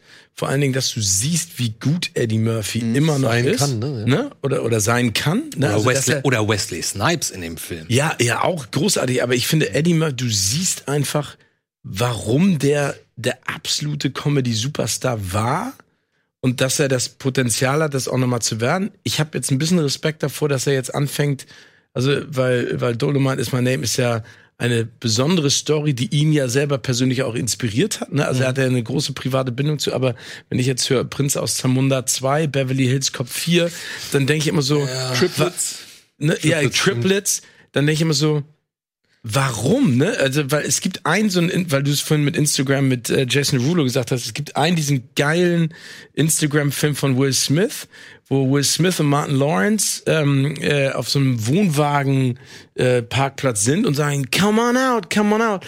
Und dann kommt Eddie Murphy raus, Wesley Snipes kommt raus ähm, und äh, Tyler Perry kommt raus und alle treffen sich, weil sie alle am selben Ort drehen. Und dann machen sie so ein, äh, so ein, so ein Foto, Ke äh, kennt ihr das? Und er dreht gesehen, das die ganze Zeit selber und dann stehen sie dazu und, und Eddie Murphy reißt ein Witz nach dem anderen, also bam! ja. Das ist so, das ist wie so ein, so ein Uppercut von so einem Monsterboxer, der kommt aus dem Nichts. Aber er sitzt perfekt. Und da fand ich ihn so geil. Und da denke ich immer so, hoffentlich, hoffentlich weißt du, was du da jetzt tust. Aber was hat das mit Dolomite zu tun? Nein, mit äh, sage ich nur, er ist wieder da und ich finde, er hat super gezeigt, was er kann und ich würde mir wünschen, dass er lieber neue Sachen macht, als jetzt Prinz äh, auf Zamunda 2, Beverly Hills Cop 4 und Klar. Triplets. Klar. Weil, weil, weil Dolomite ist, ist so besonders, ne? Vor allem aber auch Producer des Films, darf man auch nicht vergessen. Ja, genau. Was, aber, ich mein, aber, aber er zeigt einfach, wa- was er kann. Und Ja. ich glaube, er braucht nicht ein Vehikel, das vor 25 Jahren erfolgreich Und ist. vor allem, was ja auch Leute heutzutage vielleicht gar nicht mehr interessiert. Weil Genau. Beverly Hills Cop, sind wir ehrlich, das interessiert uns, weil wir die, die Originale kennen und so weiter. Aber ein Zwölfjähriger von heute, der, der kann das doch nicht unbedingt nicht, so. nicht mal ein 20-Jähriger interessiert das, glaube ich. Ja, Genau, und da, also entschuldige, ich wollte dich dann nicht unterbrechen, aber deswegen, ich finde es spannend, dass ihr den beide drin hat. Ja, weil ich den äh, halt, wie gesagt, ich bin halt großer Eddie Murphy-Fan und ich habe äh, lange halt auch nichts mehr von ihm so gesehen, wo ich auch so, wo ich auch das Gefühl hatte, er hat richtig Bock. Er ist so richtig aufgegangen in dieser Rolle und das hat mir einfach Spaß gemacht. Aber auch der Cast generell und auch die Ja. Geschichte finde ich, wie du gerade auch gesagt hast, man merkt, dass das auch ein Thema ist, was ihn auch interessiert. Ich fand auch die Geschichte einfach super interessant und ähm, war auch einfach so ein feel good movie Hat mich aber tatsächlich auch ein bisschen an Bowfinger erinnert. Total. Ich habe die ganze Zeit gedacht, Ne, das ist der ja auch mit Eddie Murphy ist und es ist so fast Bowfinger in den vielleicht einer der 60ern. letzten großen oder guten Filme von ihm. Nee, das war für mich war Bowfinger der letzte gute äh, Eddie Murphy Film tatsächlich. Und wie alt ist der? 99? Ja. 98? irgend und sowas? davor kamen schon so Graupen wie Bumerang, ne? Also, Ja, aber ich meine, überleg mal. Die habe ich sogar noch im Jahre. Kino gesehen damals. Inzwischen, inzwischen hat er zehn Kinder. Mindest, mit mindestens. zehn verschiedenen Frauen. Also zehn offiziell. ja. okay, mach weiter. Okay, Platz 6, auch hier wieder Einigung äh, an die ähm, Diego Maradona, die Doku. Wow. Ähm, fand ich wirklich überragend, ähm, auch weil ich festgestellt habe, dass ich gar nicht so viel über sein Leben wusste. Man denkt immer so, ja, Diego Maradona, weiß ich ja alles. Ja. Aber dann stellst du fest, okay, du Hand Gottes und äh, irgendwie Argentinien, Deutschland und dann fängt es aber auch schon an, so, ja, ehrlich gesagt, habe ich keine Ahnung, wer der ist, wo der herkommt. Hat er nicht mal gekokst? Ist der nicht irgendwie ein Drogenbaron? Keine Ahnung, was ist denn eigentlich mit Diego Maradona? So, und dann hast du halt festgestellt, ähm, durch diese Doku, wie der aufgewachsen ist, wie der groß geworden ist. Und das hat mich teilweise sehr gerührt, weil der ja wirklich, der kommt aus, aus einem Wellblech-Ghetto irgendwie und, äh, aus Argentinien ähm, oder Brasilien, irgendwie so in so einer Favela. Gegen Ähm, wen hat Deutschland gespielt? Argen ja, aber ich bin mir nicht sicher. Ich weiß, dass er argentinischer Nationalspieler ist, du Lappen. Ich weiß nur nicht, ob er auch wirklich da groß geworden ist. Möglicherweise ist er mal umgezogen. Wo, wobei, sie, wobei sich der Film ja interessanterweise, worauf ich auch nicht gefasst war, sich auf diesen, diesen Step bezieht. Er geht nach Italien. Ne? Ja, So. Genau, diese Story dann, wie er in Italien dann auch, und das, das spitzt sich richtig krass zu, wenn er dann in Italien plötzlich das Land spaltet, sozusagen, weil dann Italien gegen Argentinien spielt. Er ist eigentlich ein italienischer Volksheld, aber muss dann gegen Italien äh, diese Rivalität bei der WM und so weiter und das, wie sich das zuspielt und was das dann auch mit ihm privat gemacht Ja. hat und so. Also es ist wirklich so viel Einblicke, dann mit Originalszenen, auch mit Originalinterviews von ihm und so. Ja, oder den, den Telefonaten mit den, Genau. mit den Camorra oder Mafiosi-Leuten. mit den Mafiosis, dass er dann da in diese Kreise reinkommt und so. Also und man, geiler man, Film, ey. man kann sich auch gar nicht vorstellen, damals in den 80er Jahren, der Typ war so berühmt. Wie, äh, wie der war ein Gott. Ja, war ein und, Gott. und wie das sein muss für so einen jungen, äh, vielleicht auch nicht unbedingt hochintelligenten, ähm, aus sehr ärmlichen Verhältnissen kommenden Mann, äh, der, der plötzlich wie so eine Gottheit verehrt wird, dieser Druck und was da alles auf der Einwirkung. Also Und das in Kombination mit einem Genussmenschen. ja. Ne? Der Also die, das ist- der die Frauen, die Drogen, das Feiern mochte und so. Naja. Enzo. Was flüstert ihr da? Die ganze Klasse möchte lachen. Nein, ich, tippe mir, nein, ich tippe mir nur mal Fire habe ich mir Maradona. aufgetippt, Diego habe ich mir eingetippt, Enzo, äh, Enzo habe ich mir Welt der eingetippt. Mensch. Und jetzt kommen wir zu Platz 5. Auch der ist alt und der hängt hinter Andy. The Favorite. Ähm, von äh. Yorgos Lanthimos. Yorgos Lantimos. Ähm, den Film finde ich einfach geil. Ich. Den finde ich einfach geil. Der ist einfach irgendwie. Ich mochte den anderen da hier, äh, den Lobster? Lobster mochte ich nicht so sehr, weiß ich nicht warum, obwohl der so gefeiert wird. Aber Favorite hat mich wieder voll Aber erwischt. Dogtooth mochtest, du auch. ja, Doctors finde ich auch super. Und auch den anderen, Sacred Deer. Killing of a Sacred Killing Deer. of the Sacred Deer mochte ich auch. Der war direkt davor. Ja, und The Favorite ist einfach irgendwie, Emma Stone ist so geil und die, wie halt, die auch den Oscar gekriegt hat, die. Olivia Colman. Ja, genau. Die ist auch Unfassbar fan ist die. fantastisch. Unfassbar. Und der ist so stylisch, gleichzeitig ist der auch so. Und die so- Musik. So zynisch, eine Musikkamera, da sind so Kamerasachen. Also der ist irgendwie, hat der mich richtig. Hat, cool der, nicht- hat er nicht so einen Weitwinkel Ja, ja, ja. Vide- Videolook irgendwie? Der hat so einen Fischoptik-Look. Ja. Äh, den macht er aber tatsächlich Aber- immer gezielt für Geschwindigkeit. aber spielt zu der Zeit. Aber spielt Ja. zu der Zeit. hat auch manchmal so auch- aber auch das Musikvideos Interieur Ja. ist ja auch von der Zeit, aber ist dann auch so, so die Farben, ne? Also die schwarz-weiß, diese, der- also der Boden, das ist, ich finde auch total geil. Auch die Dialoge so. So manchmal sind die sehr treu, manchmal hast du das Gefühl, es könnte auch aus der heutigen Zeit sein. Er spielt halt so ein bisschen Ja, damit. aber wie bösartig die untereinander sind, ne? Wie die sich so hochpeitschen. Aber du merkst auch, die. Schauspieler, die hatten, einen, ja, die hatten. Mordspaß beim, Ja. beim Dreh, glaube Ich ich. habe da auch voll Bock drauf. Ich habe den immer noch nicht geschafft. Genau, und dann auf Platz 4, Steven, sorry. Ja. The Irishman. Nee, du musst dich ja entschuldigen. Also wir, wir haben ja von vornherein immer gesagt, es ist mein persönliches Gefühl und es ist eine Enttäuschung für mich, dass dieser Film und wenn man sich da auch die die ganze Genese anguckt, wie der entstanden ist, ist es ja, äh, ne, es wollten ja kein Filmstudio machen. Netflix hat dann irgendwann das die Kohle auf den Tisch gelegt und hat gesagt, mach mal. Und ich, wir brauchen nicht drüber reden, dass Joe Pesci, Al Pacino und Robert De Niro und alle Sidekicks, die in diesem Film mitspielen, Pesci einen Oscar. Mark my words. das glaube ich nicht. Doch, glaube ich. Glaube ich nicht. Ähm, äh, geile Schauspieler sind, ne? Und ich freue mich auch, dass Joe Pesci wiedergekommen ist, den die ja, glaube ich, 180 Mal besabbeln mussten, der während der Dreharbeiten ja noch gesagt hat, er hat keinen Bock drauf. Aber der Film ist dreieinhalb Stunden und der muss nicht dreieinhalb Stunden sein. Das ist, der, äh, und vor allen Dingen, der hört, für, du guckst ihn dir dreieinhalb Stunden an und der endet und du denkst so, war, also, wenn du ihn dreieinhalb Stunden lang machst, warum endet der jetzt so? Dann mach doch, dann mach ihn doch Ich in komme irgendeiner ich Art komm und Weise. später noch dazu. Mach Wie endet er denn für dich? Zufriedenstellend? Ja. Genau. Ich dich das. Ich Nee, finde wir sind Also das, also das Ende finde zufriedenstellend? ich tatsächlich Ich finde, zufrieden. das Das, ist das, Ende, das ist schöne total Klammer. trauriges Ende. Ja, Das, es ist aber eine schöne Klammer. Es, Ja. Er endet ja so, wie er quasi anfängt. Und ähm, ich, ja, ich kann das nachvollziehen, dass der zu lang ist. Ich habe ihn ja auch im Kino gesehen an einem Stück und hatte am Ende wirklich einfach Schmerzen.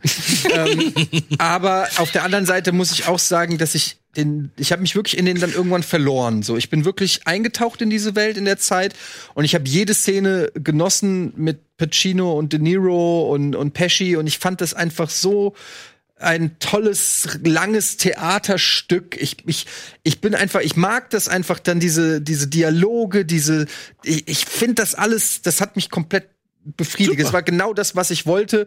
Ähm, ich finde auch, er ist jetzt nicht so unterhaltsam und kurzweilig wie ein äh, Casino oder auch ein ähm, äh, Wolf of Wall Street. Aber ich muss sagen, ich bin froh, dass es solche Filme eben noch gibt. Ähm, wenn ich mir so angucke, was sonst äh, jetzt lief, das Gegenteil von diesem Film ist der neue Michael Bay Film. Was? Das Six, Six Nein, Underground. nein, nein, nein, nein, nein. Das ist das exakte Gegenteil von Irishman, meiner Meinung nach. Das ist exakt äh, Yin und Yang. Und ich bin dann bin ich einfach Irishman. Ich aber derselben Medaille. Denn sowohl Scorsese als auch Bay hatten freie Hand von Netflix und haben halt das gemacht, was sie am besten können und worauf sie Ja, am meisten Bock haben. Das hat ja damit nichts zu tun, dass die Filme trotzdem komplett unterschiedlich sind. Ja, von ihrer vielleicht Erscheinung und so weiter. Aber ich finde, im, im Kern äh, eint die Filme tatsächlich ein bisschen was. Hä? Der, der Ich weiß aber genau, was du meinst. Nee, nee, nee, nee, du hast absolut recht.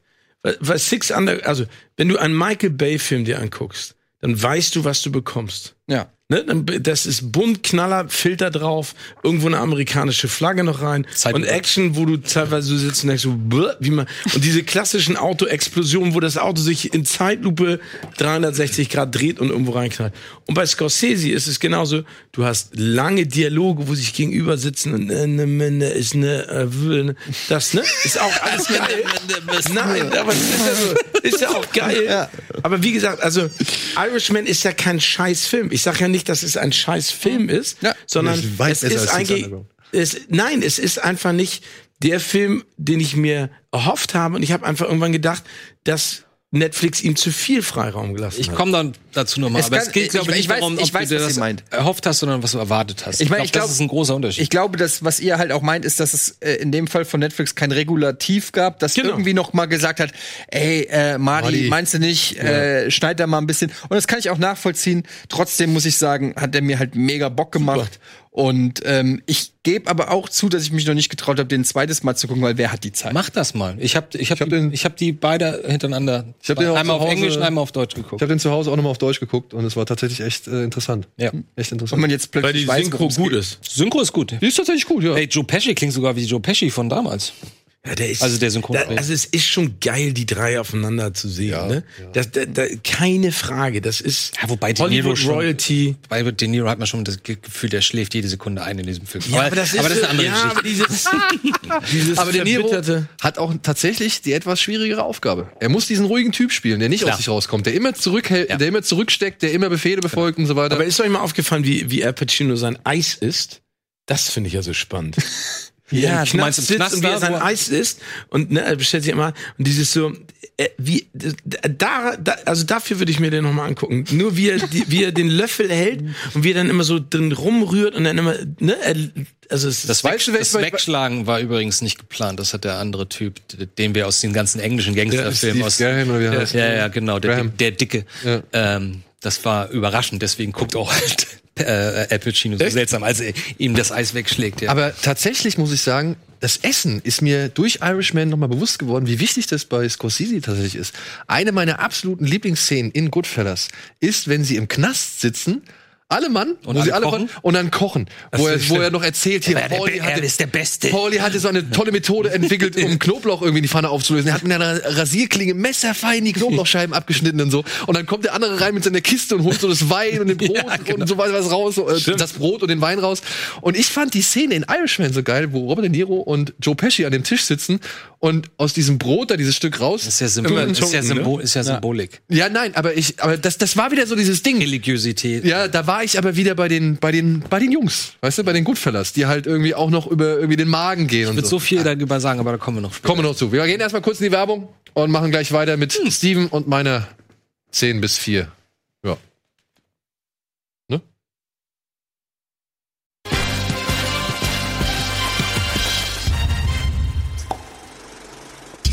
Herzlich willkommen zurück zu unserem großen Jahresrückblick hier bei Kino Plus mit Antje, Steven, Andy, Eddie und mir. Und wir sind jetzt gerade bei den Plätzen 10 bis 4, haben wir von Antje, äh, Andy und Eddie abgehakt. Jetzt ist Steven dran und darf einmal kurz vorlesen. Darf ich ganz kurz mal, ich habe nämlich eine relativ lange Runner-Up-Liste. Ich lese sie nur mal ganz kurz vor, ne? Gerne. Äh, Godzilla 2, weil das ein Monsterfilm ist, über den ich mich gefreut habe. Avengers Endgame, weil ich es ein schönes Ende fand. Shazam, weil ich das Gefühl hatte, DC kann doch was. Ich fand ihn wirklich gut. Drachenzähm leicht gemacht 3, weil ich diese Welt liebe und ich finde, das haben sie jedes Mal geschafft, in allen dreien etwas Neues zu kreieren. The King fand ich äh, geil. Okay, Das ja. ist, äh, das ist der äh, Netflix-Historienfilm. da geht's. Was ist das? Die Fortsetzung von Braveheart so gesehen, ne? Nee, das war der. Moment, das ist Timothy Chalamet. Chalamet? Ja, Chalamet, ja, genau. Das, ist, das ist Heinrich der Fünfte von Shakespeare. Genau. Ja. Once Upon a Time in Hollywood habe ich auch im Runner-Up, weil äh, diese Premiere habe ich ja miterlebt, das war schon absurd. Da gibt es auch ein paar geile Geschichten zu. Der Leuchtturm, weil der so komplett dich gegen, gegen alles bürstet, was du überhaupt verstehst und siehst.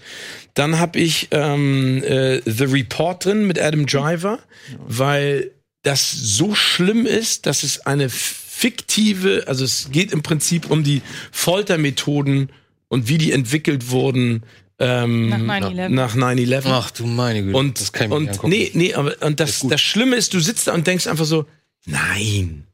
nein. Ich meine, die hatten eine PowerPoint übers Waterboarding, ne? Hör auf. Ja. Weil das, und, und, nee, aber Mit wie, so lustigen GIFs. Nee, weil so krank ist. John Wick 3, weil ich den zweiten nicht gut fand, den dritten fand ich dann wieder cool. Downton Abbey, weil ich ein riesen Fan der Serie bin und ich das als Serienfan ist das ein schönes Ende. Le Mans gegen jede Chance fand ich toll mit Christian Bale und Matt Damon. Joker ist im Runner-up, weil ich die Leistung von Joaquin Phoenix wirklich genial finde, aber das klingt so absurd. Ohne ihn wäre der Film halt gar nichts. Ne? Also, also diese Rolle ist Wahnsinn, wie er das schreibt. Und es ist für mich genauso, wie du gesagt hast, ein Film, den kann ich mir kein zweites Mal angucken, weil er einmal hat er sich in die Patina gebrannt und dann sagst du, super. Hätte ich nicht gedacht.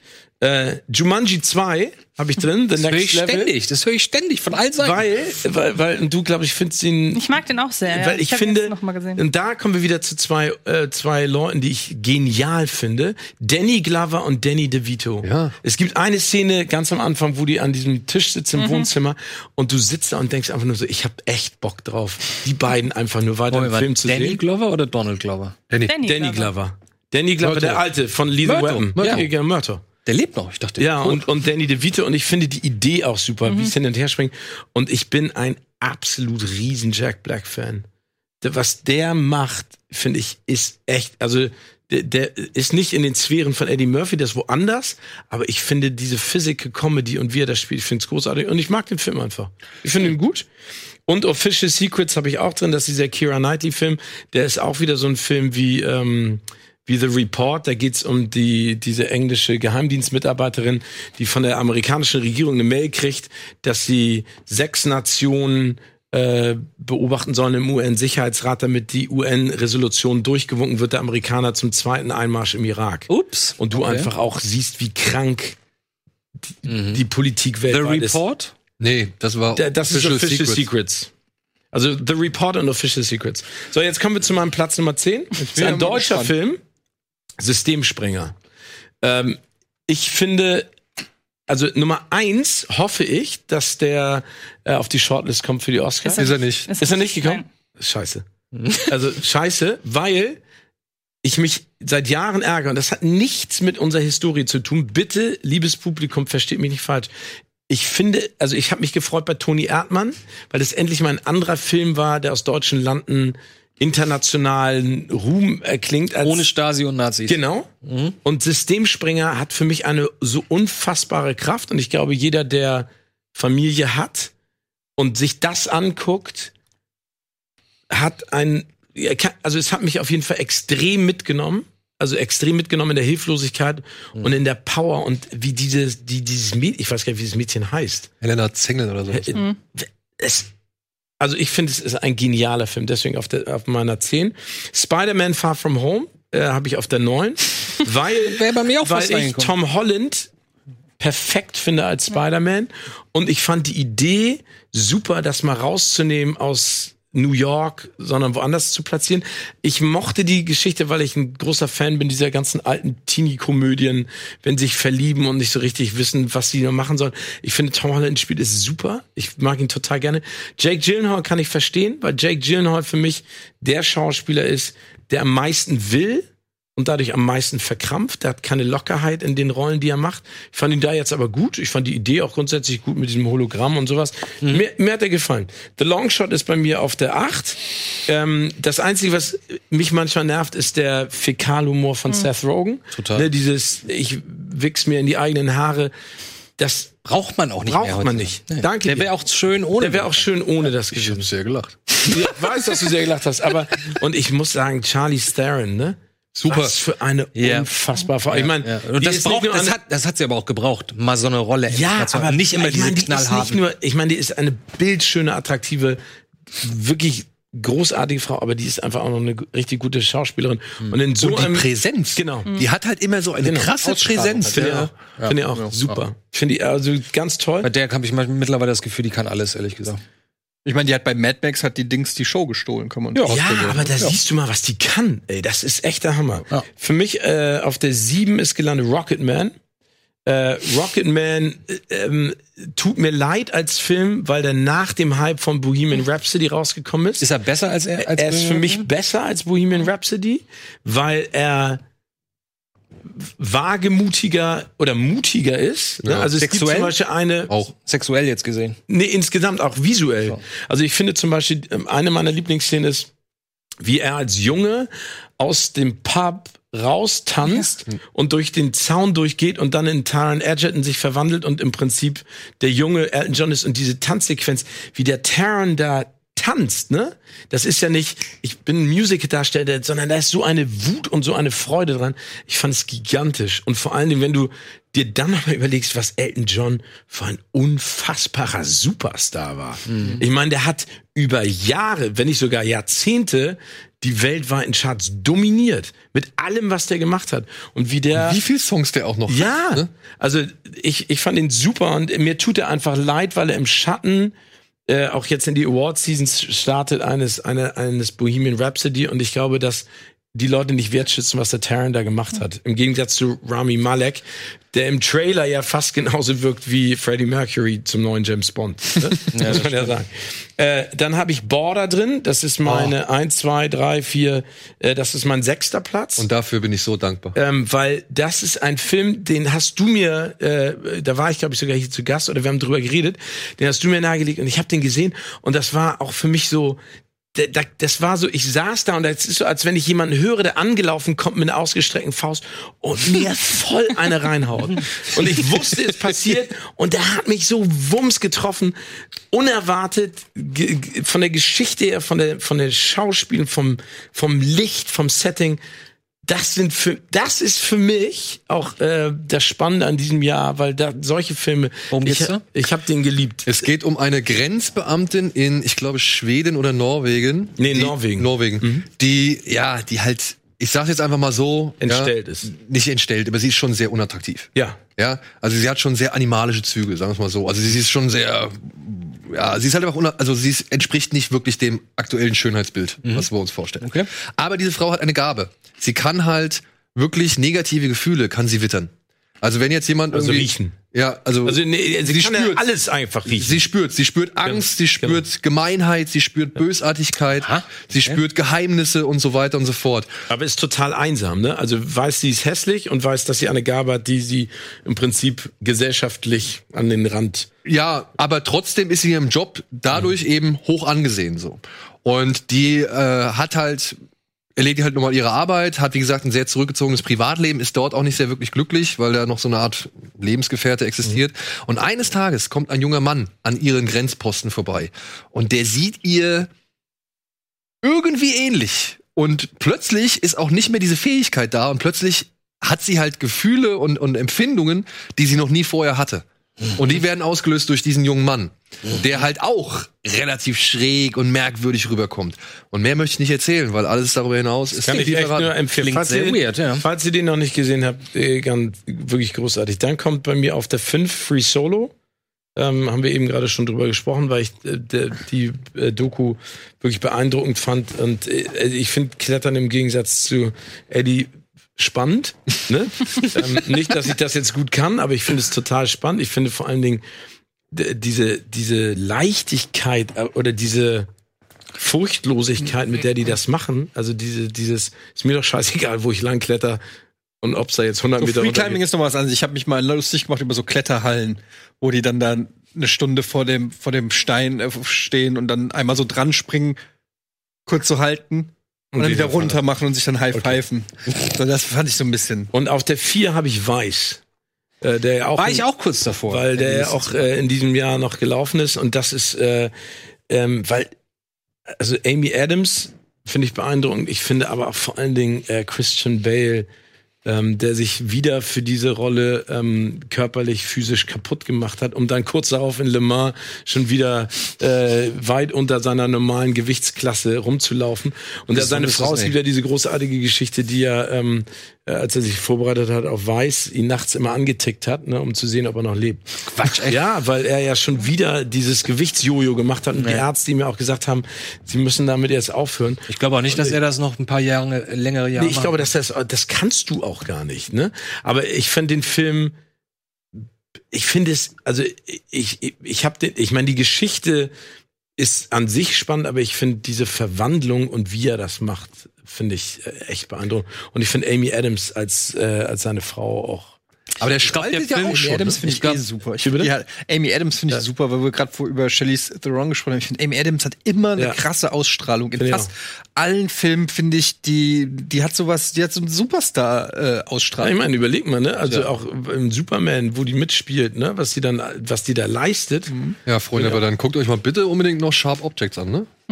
Das solltet ihr gesehen haben. Habe ich schon auf dem Zettel. Das aber ist- ich glaube aber, Schreib mir so. Das ist eine Serie. Ich glaube, wir hätten alle Weiß besser bewertet, wenn der, wenn Weiß nicht so ähnlich von der Machart und gerade vom Schnitt her und Wie? so und vom Thema so ähnlich wie der Film des Regisseurs von äh, Adam McKay, ne? Ja. Wenn ne, der Film nicht so ähnlich wie der Film wäre, den er davor gemacht hat. Na, ich finde ihn gerade deswegen gut. Also dadurch, dass er ja nun nicht alle drei Wochen ein neuer Adam McKay-Film in diesem Stil ins Kino kommt, finde ich es völlig okay, wenn man alle zwei Jahre meinetwegen dann mal wirklich einen Film auf diese Art und Weise sieht. Der hat ja einen Herzinfarkt gehabt bei den Dreharbeiten. Echt Quatsch. Ach du Ja, meine Bale hat ihn äh, gerettet. Wer Adam McKay? Mhm. Hat einen Herzinfarkt, okay. Wahrscheinlich hat er sich deswegen entschieden, nicht noch mehr Herzinfarkte von Dick Cheney reinzumachen. Ja. Weil er Adam gesagt hat, McKay kriege ich auch ständig Fotos geschickt, dass ich au- aussehen würde wie er. Adam McKay? Ja. Das geht mir mit Ryan Gosling so. Ich dachte, Den habe ich schon mal gesehen. So, Da war ja was. dann, ähm, ist mit dir, Daniel? Jetzt bin ich dran. Äh, ich werde auch mal kurz auf meine Runner-Ups eingehen. Ich habe unter anderem Burning auf äh, nochmal die Liste mit, über den habe ich schon so viel geredet, aber ich habe den halt, der kam jetzt dieses Jahr ins Kino und ich finde den halt toll. Genau. Äh, ein also koreanischer, ja was, ein koreanischer Mischmasch-Film aus Liebesdreieck, Thriller und Serienkiller-Geschichte und Gesellschaftskritik. Und über den habe ich schon so viel geredet. Ich mag den und deswegen hat es mich gefreut, dass der doch dieses Jahr noch mal ins Kino gekommen ist. Dann habe ich tatsächlich Crawl auch als Runner, Oh. weil ich fand Crawl war im Bereich Monster-Horror oder beziehungsweise Creature-Horror oder Tier-Horror, von dem wir so wenig haben und die in letzter Zeit auch gar nicht irgendwie noch mal zelebriert oder irgendwie überhaupt bearbeitet worden Ist der so wie Anaconda, der erste? So, das dachte ich. Deswegen Nee. habe ich Ist er nicht? Der ist besser. Der ist Ah, wirklich. Aber ich fand Anaconda damals den ersten Film nicht schlecht. ja, ist er aber, mit Ice Cube? Ja. Ja. Ja.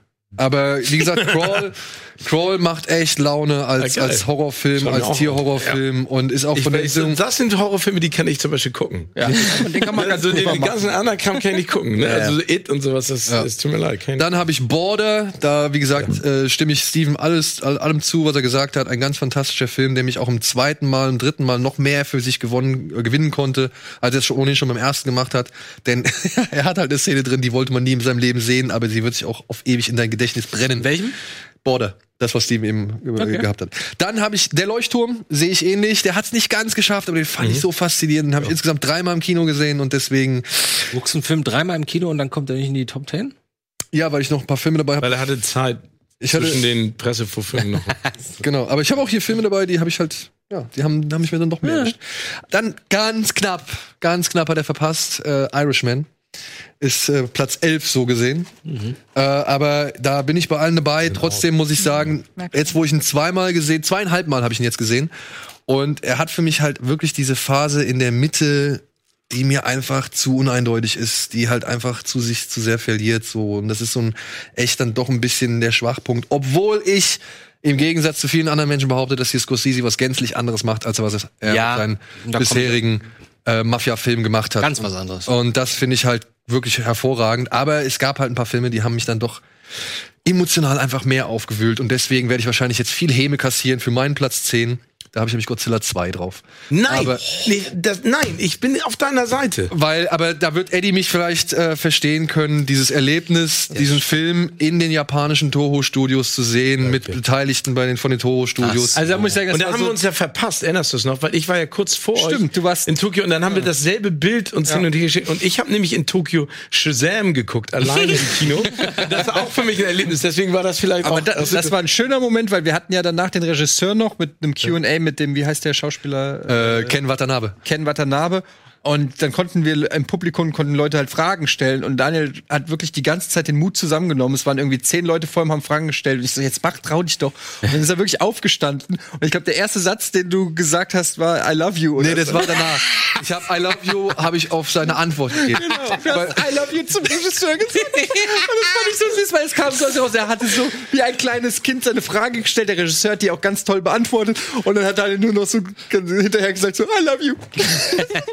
Das war richtig. Aber ich finde, ich finde toll, dass du ihn da reinpackst, weil äh, für mich, weil ich habe ja die alten äh, geliebt, ne? Die habe ich auch alle zu Hause. Die habe ich mit, Klar. die habe ich, habe ich, glaube ich mal erzählt, mit meinem besten Kumpel heimlich immer mit so einem, äh, mit so einem, äh, ähm, wie wie heißen denn die, die schwulen Dinger? Bin ich bescheuert? Äh, haben wir immer an die, an die weiße Tür vom Schlafzimmer meines besten Freundes projiziert. Ach so, okay. Und äh, immer wenn die Mutter reinkam, haben wir schnell den äh, schnell den Projektor zugedreht, äh, äh, zugedeckt. Da, ne? Und ich finde, das ist der Monsterfilm, den ich mir gewünscht habe. Ja. Ich, äh, Ey, weil ich fand, das war, ich fand's geil. Fand der ich ist schmerzhaft auch. Der ist Banane. Der ist bekloppt. Der hat Ja. leider ein bisschen zu viel Regen oder dunkle Szenen mit dabei und auch die Menschen sind völlig egal. Aber Leute, ich kann nicht irgendwie an solchen Kriterien einen Godzilla-Film festmachen, wenn ich wirklich über Jahre hinweg so viel japanische Godzilla-Filme gesehen habe, die nicht eine, aber auch wirklich nicht eine Sekunde besser sind. Es gibt mindestens 20 Filme, die sind alle vom Inhalt, von der Absurdität, von der Banalität, sind die so viel schlimmer als Godzilla 2. Und Godzilla 2 drückt trotzdem die richtigen Knöpfe mir- äh, bei mir und, und ich war wirklich, ich hatte den, ich habe den dreimal im Kino gesehen. Einmal alleine. Nochmal dreimal. Ah, ja, Also Leuchtturm, Godzilla Leuchtturm, Godzilla Leuchtturm. Genau.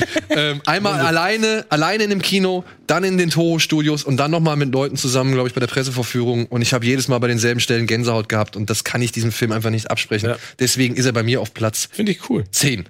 Auf Platz 9 ist ein Film, den habe ich sehr in mein Herz geschlossen, obwohl er überhaupt nicht spektakulär ist, obwohl er tatsächlich irgendwie tausend Sachen macht, die man schon ewig oft gesehen hat, aber der halt das einfach so schön macht und ein so schönes Hauptdarsteller-Duo beinhaltet.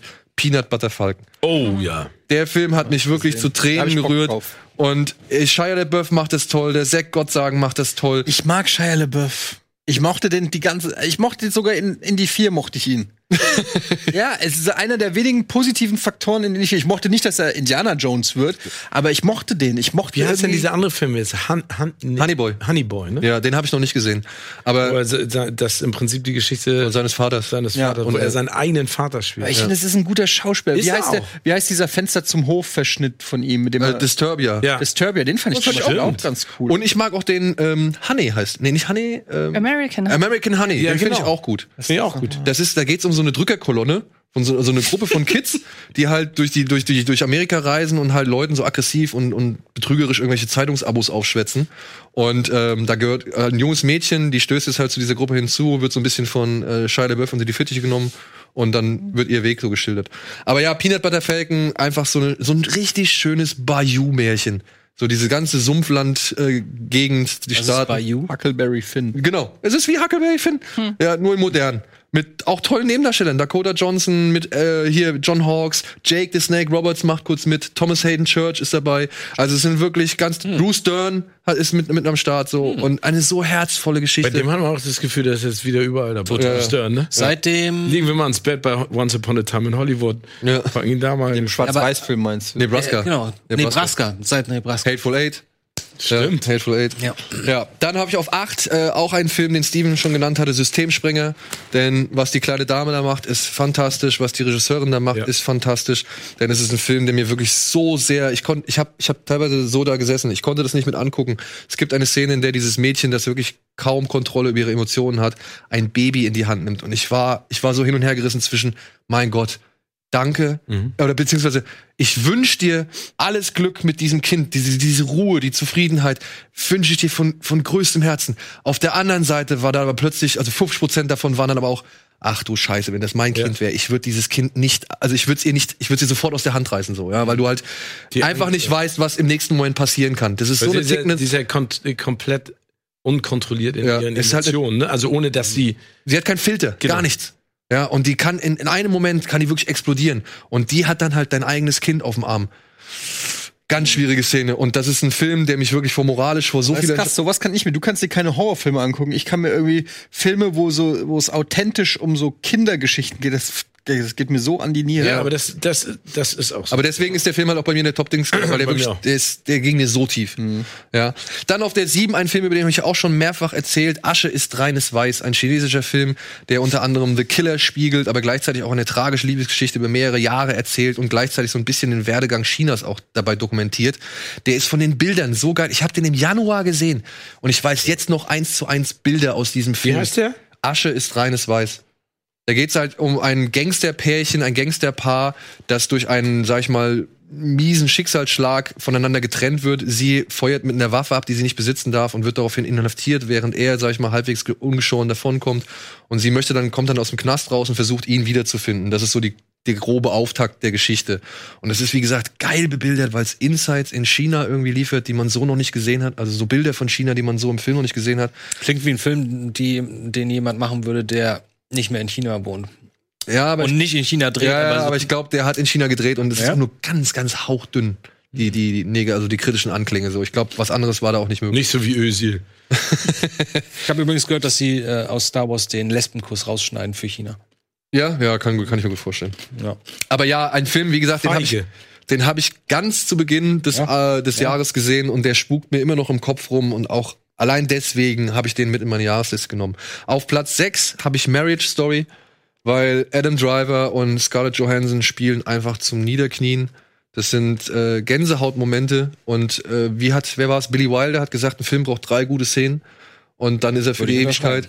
Und diese drei guten Szenen, die hat äh, mindestens das, äh, Marriage Story für mich auf jeden Fall. Zum einen, wenn Adam Driver singt, diesen, diesen Song von Sondheim, dieses Being Alive. Das habe ich ehrlich gesagt nicht so ganz kapiert. Ja, egal, ich, fand- ich habe nur auf den Text gehört und ich fand, das passte so perfekt zu seiner Situation und wie er es macht, mit welcher Inbrunst und so, fand ich großartig. Die Szene mit dem, mit dem Teppichmesser, mit diesem Das kleinen. fand ich, da wäre ich fast gestorben. ja, Da habe ich, das konnte ich nicht gucken. Ich habe mit dem Kissen so, weil das ist, es gibt, ich kann jede Form von Splatterfilm gucken, aber wenn einer realistisch zeigt, wie er sich irgendwie die Pulsadern oder irgendwas schneidet, da hört es bei mir auf. Das geht nicht. Ja. Das hat, ich habe wirklich so da gesessen, habe so selber irgendwie versucht, meine Die, das ist geil, der Impuls, sich Ja, selber so- zu schützen. Ne? so habe ich da gesessen und, dann- und die ging ja so lang.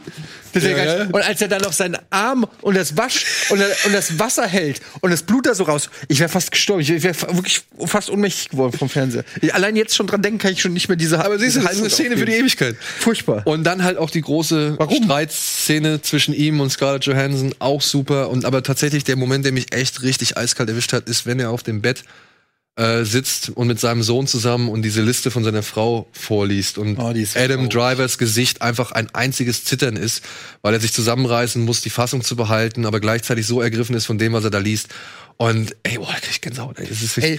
These: Noah Baumbach ist der neue Woody Allen, Ja, ja. oder? Weil ich finde. Ähm, dass der es auch schafft, so, so, so sehr melancholische oder emotionale Momente zu machen, aber auch teilweise sehr lustige. und trotzdem ist alles so low-key. Wisst ihr, wie ich meine? Es ist nie Slapstick oder nie irgendwie, sondern es sind so oft so ganz kleine Beobachtungen, zum Beispiel auch die, wenn die, wenn die Scheidungsanwälte dann sich so treffen und dann ähm, so über das, äh, wenn die Essen bestellen. Ja, Diese ja. Szene, ja, die hat eine unglaubliche Komik. Ähm, da, da sitzen die halt da und reden gerade darüber, dass er vielleicht nie wieder seine Kinder sieht. Und ähm, Laura Dern ist da, die eine eiskalte Anwältin von ihr. Und er hat diesen alten, abgehalfterten Anwalt. Und die reden so ganz krass, ballern sich so die Argumente an den Ja. Kopf, ja. Und dann so, ich hab. Hunger. Wer, äh, und alle ordern so und er ist noch völlig so, was geht ab? Eben gerade haben wir noch, wie könnt ihr das einfach so ausklammern, wie so ein Timeout, ja? Und das ist so gut inszeniert äh, und aber auch lustig, aber auch gleichzeitig tragisch und das finde ich ist so ein bisschen so Woody Allen-Style. Nein. Und der Humor ist auch teilweise dann echt ein bisschen erlösend, auch wenn er so, auch wenn er absurd ist, so, ja. Also, wie gesagt, menschlicher Film, ein herzlicher Film, ein trauriger Film und ein verdammt geil gespielter Film. Also, deswegen Marriage Story auf 6. Auf Platz 5 habe ich tatsächlich einen der letzten großen Hollywood-Filme in diesem Jahr, beziehungsweise generell einen der letzten großen Hollywood-Filme, die wir mal wieder zu sehen kriegen konnten, nämlich Le Mans. Den habe ich auf, äh, auf die 5 gepackt, den fand ich einfach toll, den habe ich zweimal im Kino gesehen, er hat mich zweimal sowohl in seiner historischen Art und Weise das Ganze aufzuarbeiten, als auch in seiner Geschichte über eine Freundschaft, ähm, hat er mich erwischt. Christian Bale ist tatsächlich einfach großartig. Es gibt eine der lustigsten Prügeleien äh, der, der letzten Jahre. Ist das Comedy? nee, nö. Aber Nö. der hat halt einfach eine verdammt lustige Prügelei drin. Wirklich, die ist super. Aber ich finde Matt Damon auch super. ja, Matt Damon ist Ne? auch klasse. Also muss man auch sagen, dass Auch das- John Bernthal, finde ich, Ja. macht's gut. Und hier den, den Vortyp fand ich cool. Und wie die Rennszenen inszeniert sind. Interessant, ne? Weil, wenn ihr euch erinnert, ich weiß nicht, ob du dabei warst, ich glaube nicht. Ähm, wir haben, glaube ich, zweimal den Trailer innerhalb im Rahmen dieser Sendung geguckt und waren jedes Mal so, hm, ja, was das wohl ist. Ich glaube, da gab es auch ein paar stilistische Fehlgriffe, was den Trailer anging.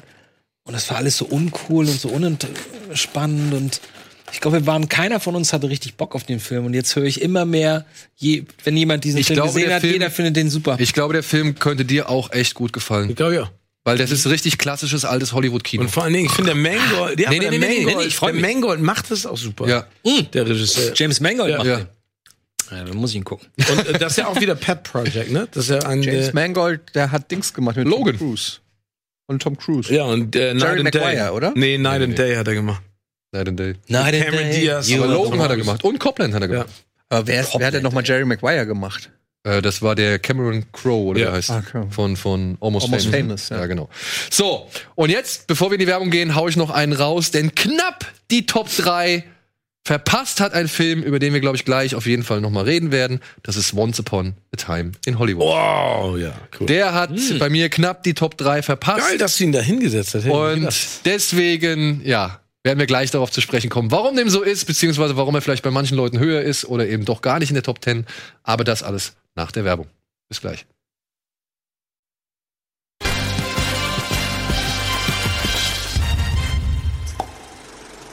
Ist es. So, Es gibt die zwei Möglichkeiten. Willkommen zurück zum Kino Plus Jahresrückblick. Andi ist ein bisschen betrübt, weil er hier ein paar Salzstangen gegessen hat, aber er hat noch nichts gegessen. Ich habe ja auch die ganze Zeit gegessen. Ja, genau. Also wenn Und ihr- ihr müsst, Bei dir ist, kennt man das ja? ihr müsst ein bitte ein bisschen Rücksicht haben, denn wir sitzen hier bereits schon seit, keine Ahnung, was, wie viel Uhr haben wir jetzt? Ja, Ja, wir sitzen, glaube ich, schon seit drei oder vier Stunden hier. Wir sitzen seit über, über fünf Stunden hier. Okay, wir sitzen seit über fünf Stunden hier und dementsprechend. Ähm, Ich nicht. Ja. Ich auch nicht. So. Ich habe aufgehört mit Once Upon a Time in Hollywood, den habe ich auf Platz 4. Aber gibt es hier jemand, denn wir sind jetzt bei der Top 3 bei jedem angelangt, gibt es hier jemand, der Once Upon a äh, Time in Hollywood auf Platz 3 hat? Ja. Okay. Once Upon a Time in Hollywood hat bei mir nur ganz knapp verpasst, weil ähm, es gibt einen Film, der hat mich tatsächlich noch mehr gepackt, der hat mich noch mehr irgendwie aus der Reserve gelockt, der hat mich noch fertiger gemacht und das darf Noch ich nicht mehr als Once Upon a Time. Ja, dann müssen es ja noch drei sein. die- ja, es sind noch drei, aber äh, nein, aber es gibt halt noch, ja, es gibt einfach noch drei Filme, die fand ich irgendwie, haben mich mehr. Ja, aber trotzdem, ich meine, in die Top 3, Bronze ist ja schon. Bei mir ist er gar nicht Also, ich habe ihn ja auch in die Runner-Ups gepackt. Dazu muss ich sagen, ich, ähm, ich, ich, ich fand, also ich finde es schon geil, weil diese Kombination Brad Pitt und Leonardo DiCaprio wird es, glaube ich, nicht nochmal gemeinschaftlich auf der großen Leinwand geben. Höchstwahrscheinlich nicht. Ähm, das fand ich schon beeindruckend. Und dann in einem Tarantino-Film, was ich halt so absurd finde, und das, das hat mir den Film persönlich verdorben, weil ich den, also nicht verdorben, aber ein bisschen schlechter gemacht. Ich war ja bei der Premiere und bei der Pressekonferenz dabei und habe die so ein bisschen erlebt. Und ich fand's, also und dann sehe ich halt so andere Leute wie Dwayne Johnson und Kevin Hart, ne, die einfach so Promomaschinen sind, die wissen, was sie tun, die so einen Bock drauf haben. Und dann hast du Brad Pitt und Leonardo DiCaprio mit Margot Robbie auf der auf dem roten Teppich oder auch in der Pressekonferenz. Brad Pitt und Leonardo DiCaprio mit solchen Sonnenbrillen, was ich schon mal per se immer Kacke finde, ne, wenn wenn jemand, weil das ist einfach Unnahbar. eine Distanz und es ist nicht, es, nee, es ist einfach nicht cool. Ne, es ist weder cool für dich als Gesprächspartner noch für irgendjemanden. Ich verstehe nicht, warum man es macht. Leonardo DiCaprio hat es geschafft, in, in der Pressekonferenz jede Frage immer auf eine Floskel zu drehen, die er überall in allen Interviews gemacht hat. Und ich hatte das Gefühl, dass diese Freundschaft, die sie propagiert haben auf der Pressetour, am Ende jetzt in Berlin überhaupt nicht mehr existent war, sondern dass es zwei A-List-Schauspieler waren, die sich gegenseitig gebettelt haben. Also auf dem roten Teppich war Margot Robbie total und wollte erzählen und fand's total geil. Und Brad Pitt war nur noch yes, no. Leonardo Aber der, hat nie, DiCaprio aber, war yes, aber der no. hat auch nie Bock auf sowas, oder? Aber der erzählt schon manchmal. Ja. Und, und ich finde einfach, also ich, ich fand es einfach schade, aber ich fand den Film von der Sache her auch echt. Was glaubst du, woran es liegt? Sind die zu lange schon zu berühmt oder was war? Also Ich, ich, ich weiß nicht, ob es irgendwann ein Ego-Problem gibt. Ich weiß nicht, ob, Vielleicht mögen die sich auch einfach nicht. ja, ich weiß nicht, ob, ob dann der, der ältere Problem hat mit dem Superstatus des Jüngeren, weil du musst einfach immer noch überlegen, Leonardo DiCaprio, also der läuft da mit vier Bodyguards rum, nicht aus Lust und Laune, weil das geil findet zum Eingeben, sondern die Leute drehen um. Der ist zweimal auf den Balkon gegangen äh, im Sony Center. Da war, ich meine, da waren fast 3000 Menschen am Potsdamer Platz. Ne? Also Ist doch einer und der das, größten also ich Schauspieler sag überhaupt. 80 Prozent Leo-Fans, ne? Brad Pitt bestimmt auch, aber der hat da ähm, die Messlatte hochgelegt. Aber Brad Pitt im Film finde ich zum Beispiel sensationell. Also ich Die würde mich für, mit Bruce Lee und äh, ich würde mich für Brad Pitt tatsächlich freuen, wenn er zum Beispiel als bester Nebendarsteller nominiert wird. Was ich nicht so wirklich als wahrscheinlich ansehe, aber es würde mich freuen. mich auch. Ja. Finde ich gut. Also vor allen Dingen meine Lieblingsszene äh, am Ende, ne? Mit der Zigarette. Jetzt. Generell, ja. generell, Now it's time. die, generell die ganze, die ganze, wenn er dann die, die, die Hundefutterdose öffnen möchte. Ich, Ja. ich finde es so gut, ich habe so gelacht. Das ist interessant. Mich hat er gar nicht abgeholt, der Film. Nee? Gar nicht. Nee, nee. Also nicht, dass ich den schlecht fand, aber der ging so durch und ich fand, ich erinnere mich an kein, für- kein in meinen Augen Highlight, also worüber ich mich jetzt toll gefreut hätte oder was mich jetzt besonders überrascht hätte. Auch wenn das Ende dann nicht das war, was man erwartet hat. Ähm, aber bei mir ist da nichts hängen geblieben. Ich finde zum Beispiel diese ganze Geschichte auf der Ranch, ne? Ja, Hammer. finde ich den absoluten Hammer, weil die Erwartung, die ja geschürt wird, ist Mhm. ja, ne, also, und da sind wir wieder bei Bruce Stern, ne, wenn er dann zum Bett kommt und also ich find's, ich ich find's großartig. Also ich finde, der hat ganz viele tolle Momente. Ich muss dir auch ehrlich gesagt sagen, ich, ich find's total toll und das hat, äh, das hast du vorhin auch gesagt in Bezug auf welchen Film. Ich fasse das jetzt nicht mehr auf. Irishman wahrscheinlich. Genau, Irishman. Ähm, ich finde, ich finde es toll, dass es solche Filme gibt, dass äh, jemand wie Quentin Tarantino in einer in einer Welt, wo das Risiko minimiert wird und wo es ein paar Peaks gibt. Irishman ist eine kontroverse Geschichte, über die man viel diskutieren kann, aber ich finde Once Upon a Time sticht da einfach raus, weil Quentin ist ja der einzige, der momentan wirklich noch äh, Filme macht, die die breite Masse ja sogar anspricht, obwohl es überhaupt gar nicht ein Thema ist für die breite Masse. Ja, das stimmt. Also ich mag den halt einfach, natürlich wegen der schauspielerischen Leistung. Ich bin halt einfach so ein Sucker für diese Monologe und diese, ich finde halt, also bei mir ist genau das Gegenteil. Ich habe direkt, kann ich fünf Szenen locker äh, sagen, die ich geil finde. Eine davon ist halt auch ähm, diese Szene mit Leonardo DiCaprio und Timothy Oliphant im, äh, im Saloon, wo er dann aus seiner den Charakter bricht sozusagen und dann nochmal den Dialog und wie das alles inszeniert ist mit Film im Film und so, das fand ich einfach toll. Ich mochte den Vibe in diesem Film. Für mich ist das ein Film, der anders als andere Tarantino-Filme jetzt, der hat schon nicht so viele ähm, kultige Szenen, wenn du willst, aber der hat so ein so ein Vibe. Und ich finde diesen, Vi- ich glaube, das wollte der auch, weil es geht ja, das sind eben die 70er und die Musik und alles ist so ein bisschen 60er. Ähm, äh, 60er, ja, 60er und später 70er und es float alles so ein bisschen und mich hat der total abgeholt. Ich habe wirklich in, äh, dann auch wieder so in dieser Welt bin ich so richtig eingetaucht. Dann hat er in diesem Mittelteil diese Ranch-Szene, die wie so ein Hitchcock war, so ultra spannend, also wirklich ein Momentum aufgebaut hat. Und ich finde, ähm, auch genial. Ich finde das Ende genial. Wenn man den Hintergrund kennt, ähm, ist es für mich eine ein geniale Idee, den Film so aufzulösen und so eine alternative Realität zu schaffen. Und du guckst den Film, und das ist ja eigentlich immer so bei Tarantino, aber das fand ich bei dem ganz äh, beim ersten Mal gucken, du weißt nie, was passiert. Du, und das habe ich so selten noch bei Filmen, selbst bei Irishman und so, alles schon mal gesehen, ich weiß, was kommt. Und, das, und bei Once Upon a Time, du hast keine Ahnung. Du weißt nicht mal, was in der nächsten Szene passiert. Du weißt nicht, wie die Szene aufgelöst wird. Du weißt nicht, welche Rolle wer. Jeder kann sterben, jeder kann reinkommen, jeder kann raus. Und das liebe ich irgendwie, dass diese, dass du so, so ein Film einfach zum ersten Mal so richtig genießen kannst. Und beim zweiten Mal achte ich dann drauf, wie gut Leonardo DiCaprio spielt oder Und muss man mal sagen, die Szene mit dem Mädel, ja auch. die Film, also die, Ja. die er Serie, die Filmszene, die die ist großartig. Ja. Finde ich super. Und ja, und welche ich auch geil finde, ist, es gibt diese ganze Zeit das Gerücht, dass äh, Brad Pitts Charakter seine Frau umgebracht hat. Ja, ja. Und dann wird diese Szene auf dem Boot auf einmal Genau. gezeigt, aber auch wieder mit so einem, mit einem offenen Ende, ne? Also in mit so einem Twist. Ja. aber so, dass du direkt denkst so, ich könnte ich könnte es verstehen Ja, einerseits, genau. aber Ja. es wird halt nicht ausgesprochen Genau. und so und es ist ja, War das so eine, eigentlich eine Anspielung auf Natalie Wood? Schon, ne? das weiß ich, wer ist mit dem Wood? Die, Natalie die Wood Frau von Robert Wagner. Die hat die, hat die Hauptdarstellerin West Side von Story. West Side Story und die mit mit Christopher Walken und ähm, Robert Wagner auf dem Schiff war und dann ist sie ertrunken und Robert Wagner wurde angeklagt oder verdächtigt auf jeden Fall und keiner will irgendwas dazu sagen. Auch, auch Christopher Walken nicht, deswegen.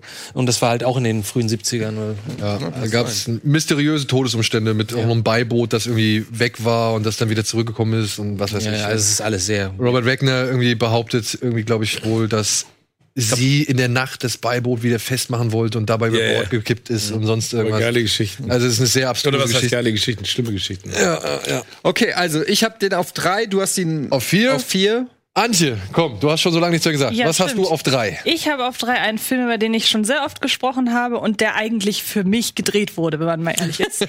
Die Rede ist nämlich von Late Night mit Emma Thompson. wusste, ich noch nicht gesehen. Hab ich oben noch nicht landet. gesehen. Und es geht, also ich mag generell immer Filme, die im Medienbereich spielen. In diesem Fall hinter den Kulissen einer Late-Night-Show. Und Emma Thompson spielt eine, ja, wenn man so will, abgehalftete Late-Night-Show-Hostin in ihrem letzten Jahr. Und dann bekommt sie eine junge ähm, Autorin an die Seite gestellt, die überhaupt keine Erfahrung hat, die aber so im Privaten hier und da mal so in, Com in, in Comedy-Clubs auftritt. Und sie soll ihr zu einem besseren Image verhelfen, weil Emma Thompson halt überhaupt nicht mehr up to date ist, was den Humor angeht. Genau, sie, sie hasst äh, im Grunde alle Menschen äh, um sich herum und äh, ist einfach nicht mehr so für das als als äh, nicht mehr für das Leben vor der Kamera so mehr oder weniger gemacht. Aber die ähm, die Dame, die ihr dann eben dabei hilft, so das Image zu verbessern und auch einfach den Humor mehr an das Publikum anzupassen, weil auf der einen Seite will sie sich natürlich nicht anbiedern, aber sie braucht einfach junges Publikum, damit die Sendung am Leben bleibt. So dieser dieses Zusammenspiel zwischen den beiden Frauen und dieser sehr dieser sehr leichte Humor, aber dann auch der sehr bissige Kommentar Oder auf- die MeToo-Verarbeitung. ja, genau, die MeToo-Verarbeitung, der sehr bissige Kommentar auf ja das ganze das ganze System hinter solchen hinter solchen Shows. Das ist schon alles wirklich sehr sehr lustig, gleichzeitig sehr tragisch, toll gespielt. Ich habe im Juli gesagt in dieser Sendung, dass Emma Thompson den Golden Globe, dass sie nominiert wird und sie ist nominiert tatsächlich, weil es eine typische Golden Globe Rolle ist. Und ähm, ich habe den glaube ich dreimal im Kino gesehen und jedes Mal das, was ich auch eben schon zu mehreren Filmen sagte, Zwischen jedes, Endgame. Ja. genau, ich habe zweimal Endgame, dann einmal Late Night, zweimal Endgame geguckt. Ähm, und für mich definitiv wird einer dieser Filme sein, die ich jedes, jedes Jahr ein, zweimal auskramen werde. Irgendwie so Geil. Sonntagnachmittag, wenn es draußen regnet, dann werde ich mich an dem Film erfreuen. auch eine Und tolle, also ja, richtig Emma Tom, schöner Film. Thompson ist auch echt toll. Aber witzig, dass du die Golden Globes äh, erwähnst, ne? weil ich finde, wenn du dir die Golden Globe-Nominierungen äh, wieder mal anschaust, ist das für mich die klassische Problematik dieses Hm. Preises. Ne? Wegen den Es ist so- Kategorien. Ne, so, bra, weil wir alle haben wollen nach Ja, Möglichkeit. genau. Das, deswegen macht mich diese Veranstaltung, ups, Entschuldigung, macht mich diese Veranstaltung immer kirre. Aber deshalb ist Glo Golden Globe auch immer recht einfach vorherzusagen, Ja, im genau. Gegensatz zu den Oscars, weil man muss immer nur ein bisschen nach Prestige gucken. Die Genau. wählen ja mehr nach nee, Prestige und, und vor allen Dingen, wen wollen sie da haben? Ne? Ja, genau. Also, die, die, die, Aber Ricky Gervais ist Ricky Gervais Jahr wieder ist- dabei. ist. Das wird Ja, ich meine, Ricky Gervais, das nee, aber, Wichtigste. aber dazu muss ich ja sagen, Ricky Gervais ist ja, ist ja egal. Dem ist ja egal, ob er die Golden Globes macht oder ob er äh, Obi Baumarkteröffnung macht. Ja, aber es macht die Show besser. Nein, also ne, nein, er macht, er macht ja sein Ding. Ja, aber das ist ja gut. Ja, ja, das ist auch gut. Aber die Golden Globes an sich, also jetzt, wenn wir jetzt mal über das Prestige dieses Preises reden, ne? Wir reden über, wie viel sind's? 72 Mitglieder, alle über 65, ne? Das ist ja, da, da, also hast du jem, du hast das schon mal erlebt, hast du jemals erlebt, was passiert, wenn die Hollywood Foreign Press Association irgendwo ankommt? Das ist der Empfang des Papstes. ne? Also ich habe das so häufig erlebt, die werden separat äh, eingeflogen, Business First Class, die werden immer in High-Class-Limousinen abgeholt, die kriegen immer ein Special Catering, sie kriegen zu allem Das sind. Journalisten oder was? Ja, aber es sind ja Journalisten, die in Amerika ansässig sind und für, äh, Ausländische für, Medien schreiben. für ausländische Medien schreiben. Und dann reden wir aber über.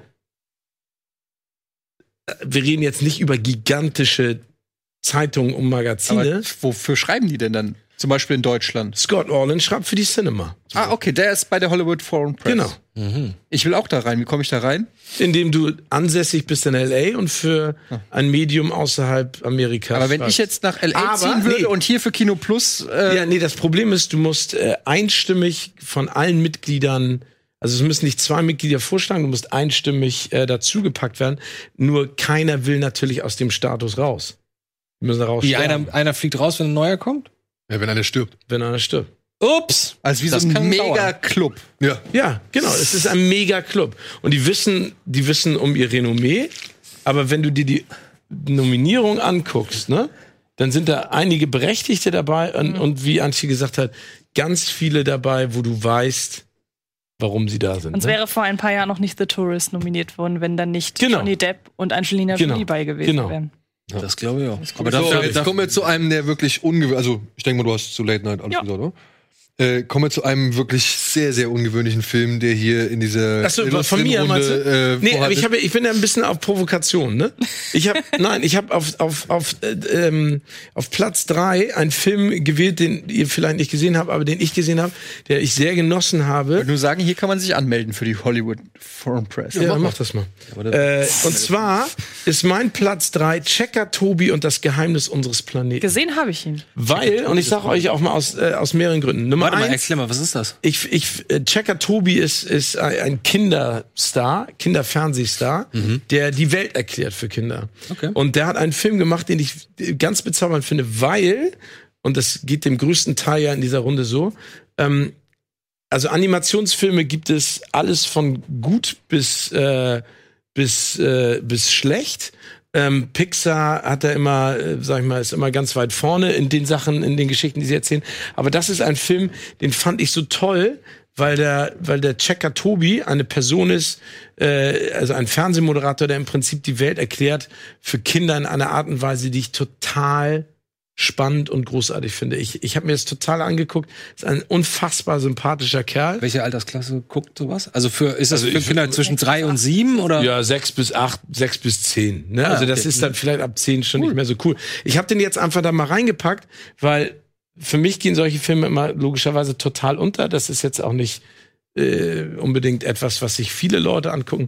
Aber ich, ich, ich habe den total genossen und ich finde es toll, wenn man Wissen in einer spielerischen, sympathischen Art. Und ich finde, wenn du ihn dir anguckst, ne, der, er macht mir einfach Spaß. Ich finde ihn sympathisch. Er ist nicht so dieser quatschblöde Kindermoderator, wo du immer sagst, oh, das wird ein bisschen peinlich, sondern der ist interessiert, der hat selber ein unfassbares kindliches Interesse an, an der Welt.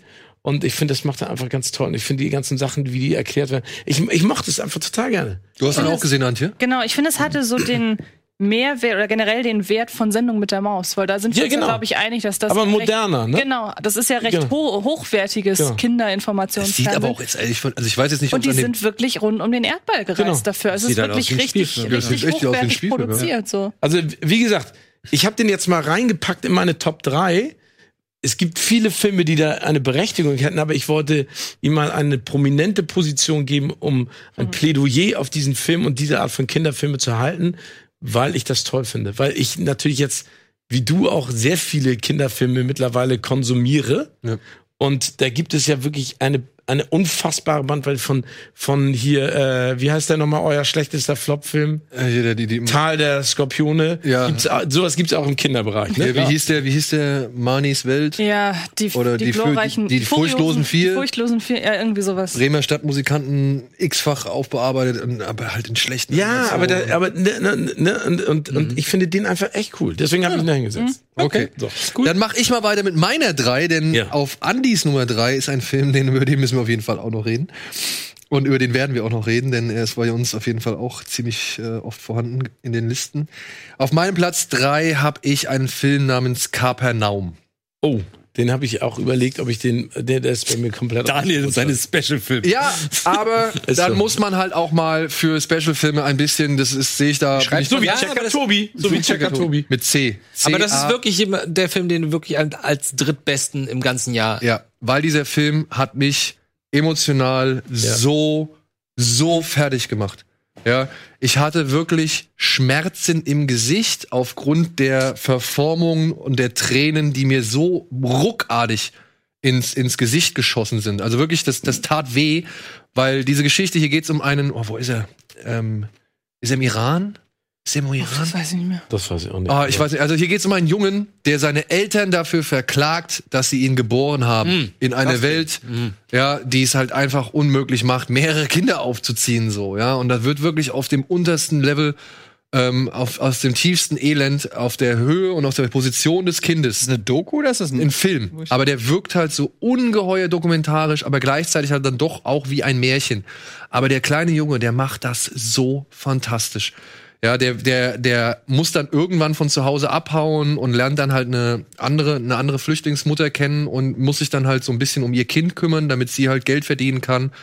Und das ging mir so brutal ans Herz. Ich hab wirklich, ich saß irgendwann da, ich will nicht mehr, ich will nicht mehr, ich will nicht mehr, ich will das einfach alles nicht sehen, weil es wirklich so todtraurig ist. Aber gleichzeitig der Kleine, der, der gibt sich nicht mit seiner Situation zufrieden oder so, also beziehungsweise der, der, der versinkt nicht in Selbstmitleid oder sonst irgendwas. Der ist rotzfrech.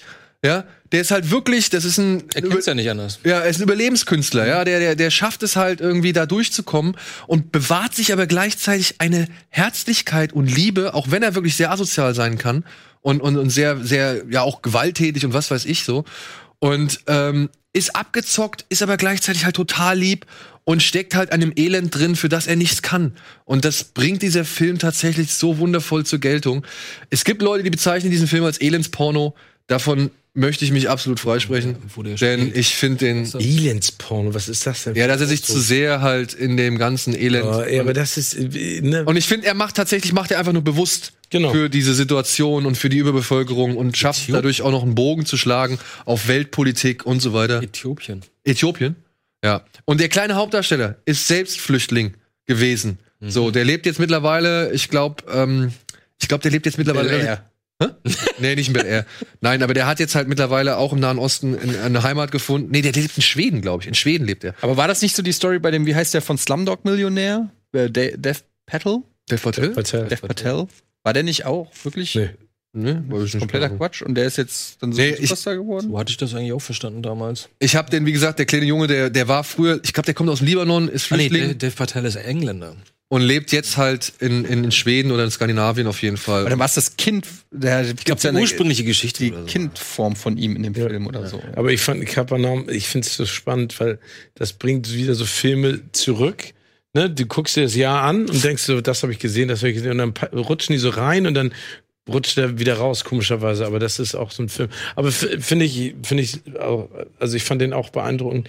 Vor allen Dingen, ich habe das Gefühl, je älter ich werde, desto emotional angreifbarer bin ich. Und ich merke sofort, wenn mich so ein Film, so wie du, auch mit so einer Wucht packt. Ja. Ich hatte das Ja, als Vater ist es noch mal was anderes. Ja, Im genau. Vergleich zu mir zum Beispiel, der ich Absolut. Aber ich Absolut. hatte, ich hatte zum Beispiel sowas mal, ich weiß nicht, ob ihr da euch noch dran erinnert, die letzte Kriegerin, so ein neuseeländischer Film, da weiß ich noch, den habe ich im Kino gesehen und das, das war im, im, also es gibt ja manchmal so Leute weinen, aber das war ein Heulen, weißt du, das war Ja. so, so, so inbrünstig und das bei Kapernaum auch so, wo du, wo du physisch und psychisch erschöpft bist, weil du nicht mehr weißt, wie du es verarbeiten sollst und das, das so grauen, du willst im Prinzip einmal in die Ja, ja. Leinwand reingehen und, und ihm helfen, ne? Ja. Oder, äh, ja, Und es gibt ein Lächeln in diesem Film, das macht noch mal alles so viel, so viel besser, emotionaler, ergreifender und irgendwie schöner und, und gleichzeitig auch noch schlimmer.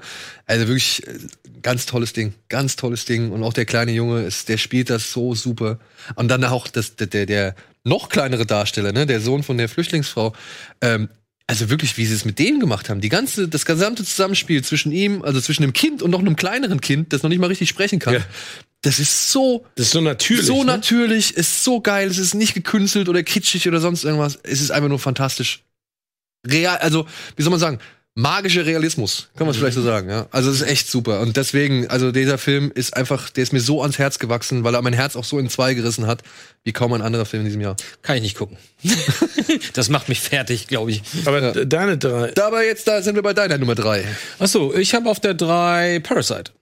Ah! Die, wahrscheinlich ist Parasite bei euch überall auf der 1. Ähm, ich kann nur Folgendes dazu sagen, es ist endlich mal wieder eine originelle Geschichte gewesen. Und ich weiß das total zu schätzen heutzutage, dass man einfach mal eine Geschichte erzählt bekommt, wo du denkst, so, noch nicht gehört in der Form. Also, falls man es nicht weiß, eine Familie nistet sich Bei der reichen bei Familie. einer reichen Familie ein. das ist so grob der Plot. Aber es ist ganz schön erzählt und ähm, ist auch recht kurzweilig. Das hat mich sehr überrascht, weil asiatische Filme ja häufig auch ein bisschen dazu tendieren, wenn es so wenn schwierige Geschichten sind, dann dem Ganzen sehr viel Ruhe zu geben. Ähm, in diesem Fall ist es gar nicht so. Es ist alles sehr zackig und trotzdem sehr emotional und toll gespielt und wie gesagt, sehr originell.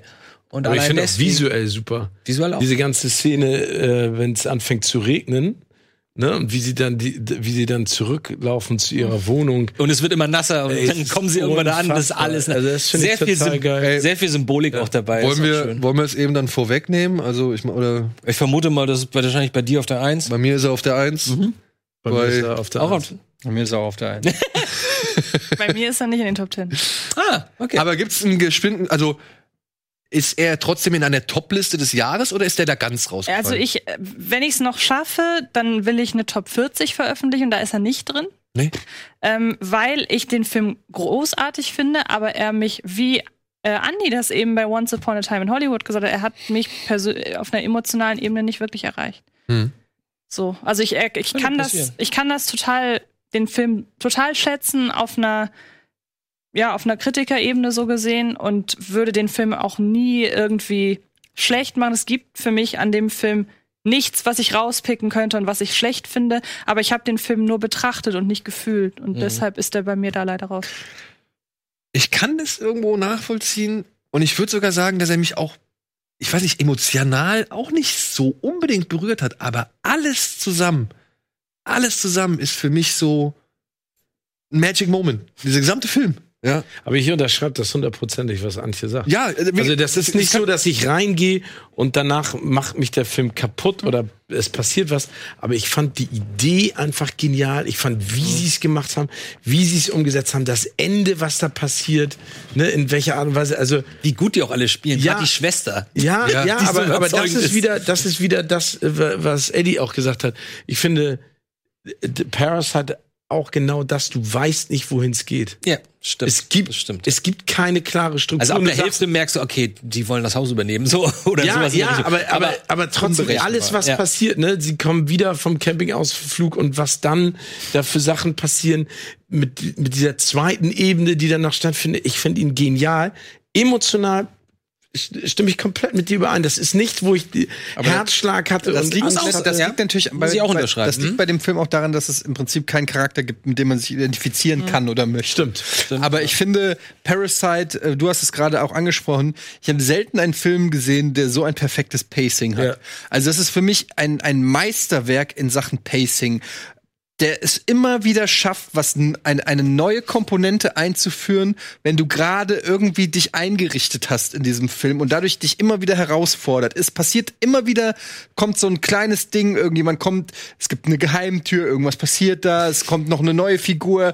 Ähm, äh, es ist wie so ein, wie so ein Puzzle, ja, oder so, was immer ein bisschen komplexer wird, so bis es sich so komplett entlädt und ähm, Ja, aber du weißt nie, was du da Genau. puzzelst. Du weißt nicht, was bis, bis das Bild halt wirklich irgendwann komplett ist. Du einfach denkst so, hä, was? so. Und ähm, ich finde, dass der Film also zum einen wunderschön aussieht, also, Ja, also wahnsinnig visuell gut aussieht, ähm, inszeniert ist. Die Schauspieler haben wir schon erwähnt. Ich finde äh, den spannend. Ich finde den, äh, also diese Szene, wo die da unter diesem Couchtisch sind, das, das, das ist so Wahnsinn. Du denkst einfach.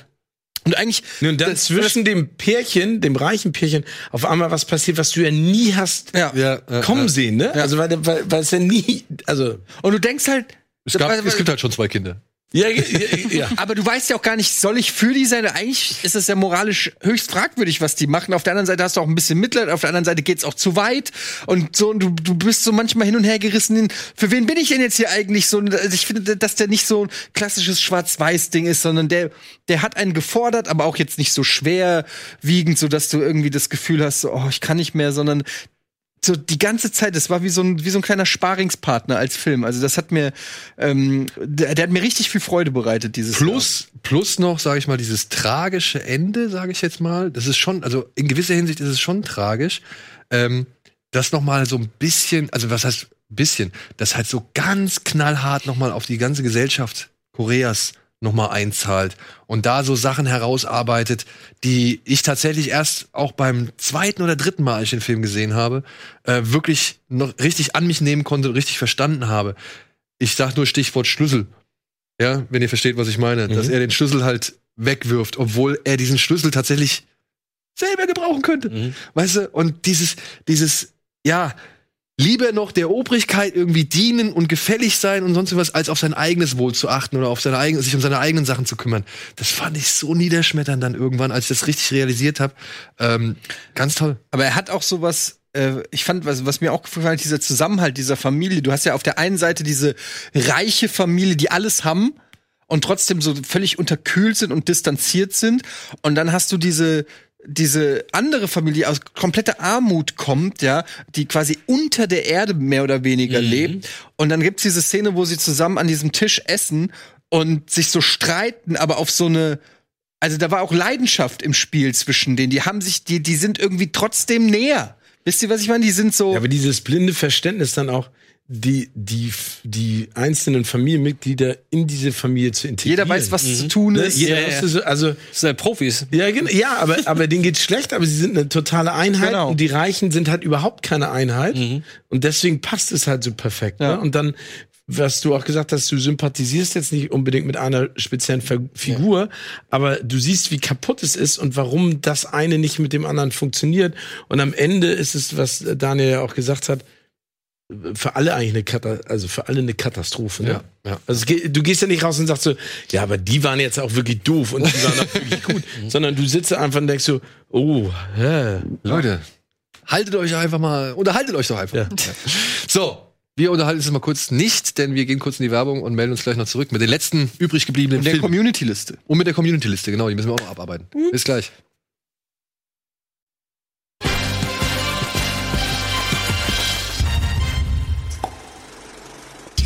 Wir blicken immer noch zurück auf das Jahr 2019. Wir haben jetzt ungefähr jede acht Plätze abgearbeitet. Zwei bleiben noch übrig. Und ich würde tatsächlich dich und äh, ich glaube Steven zuerst bitten, eure Platz, eure Platz, ja, euren Platz Nummer zwei noch mal kurz zu besprechen. Den einen hatten wir schon und den anderen hatten wir auch schon.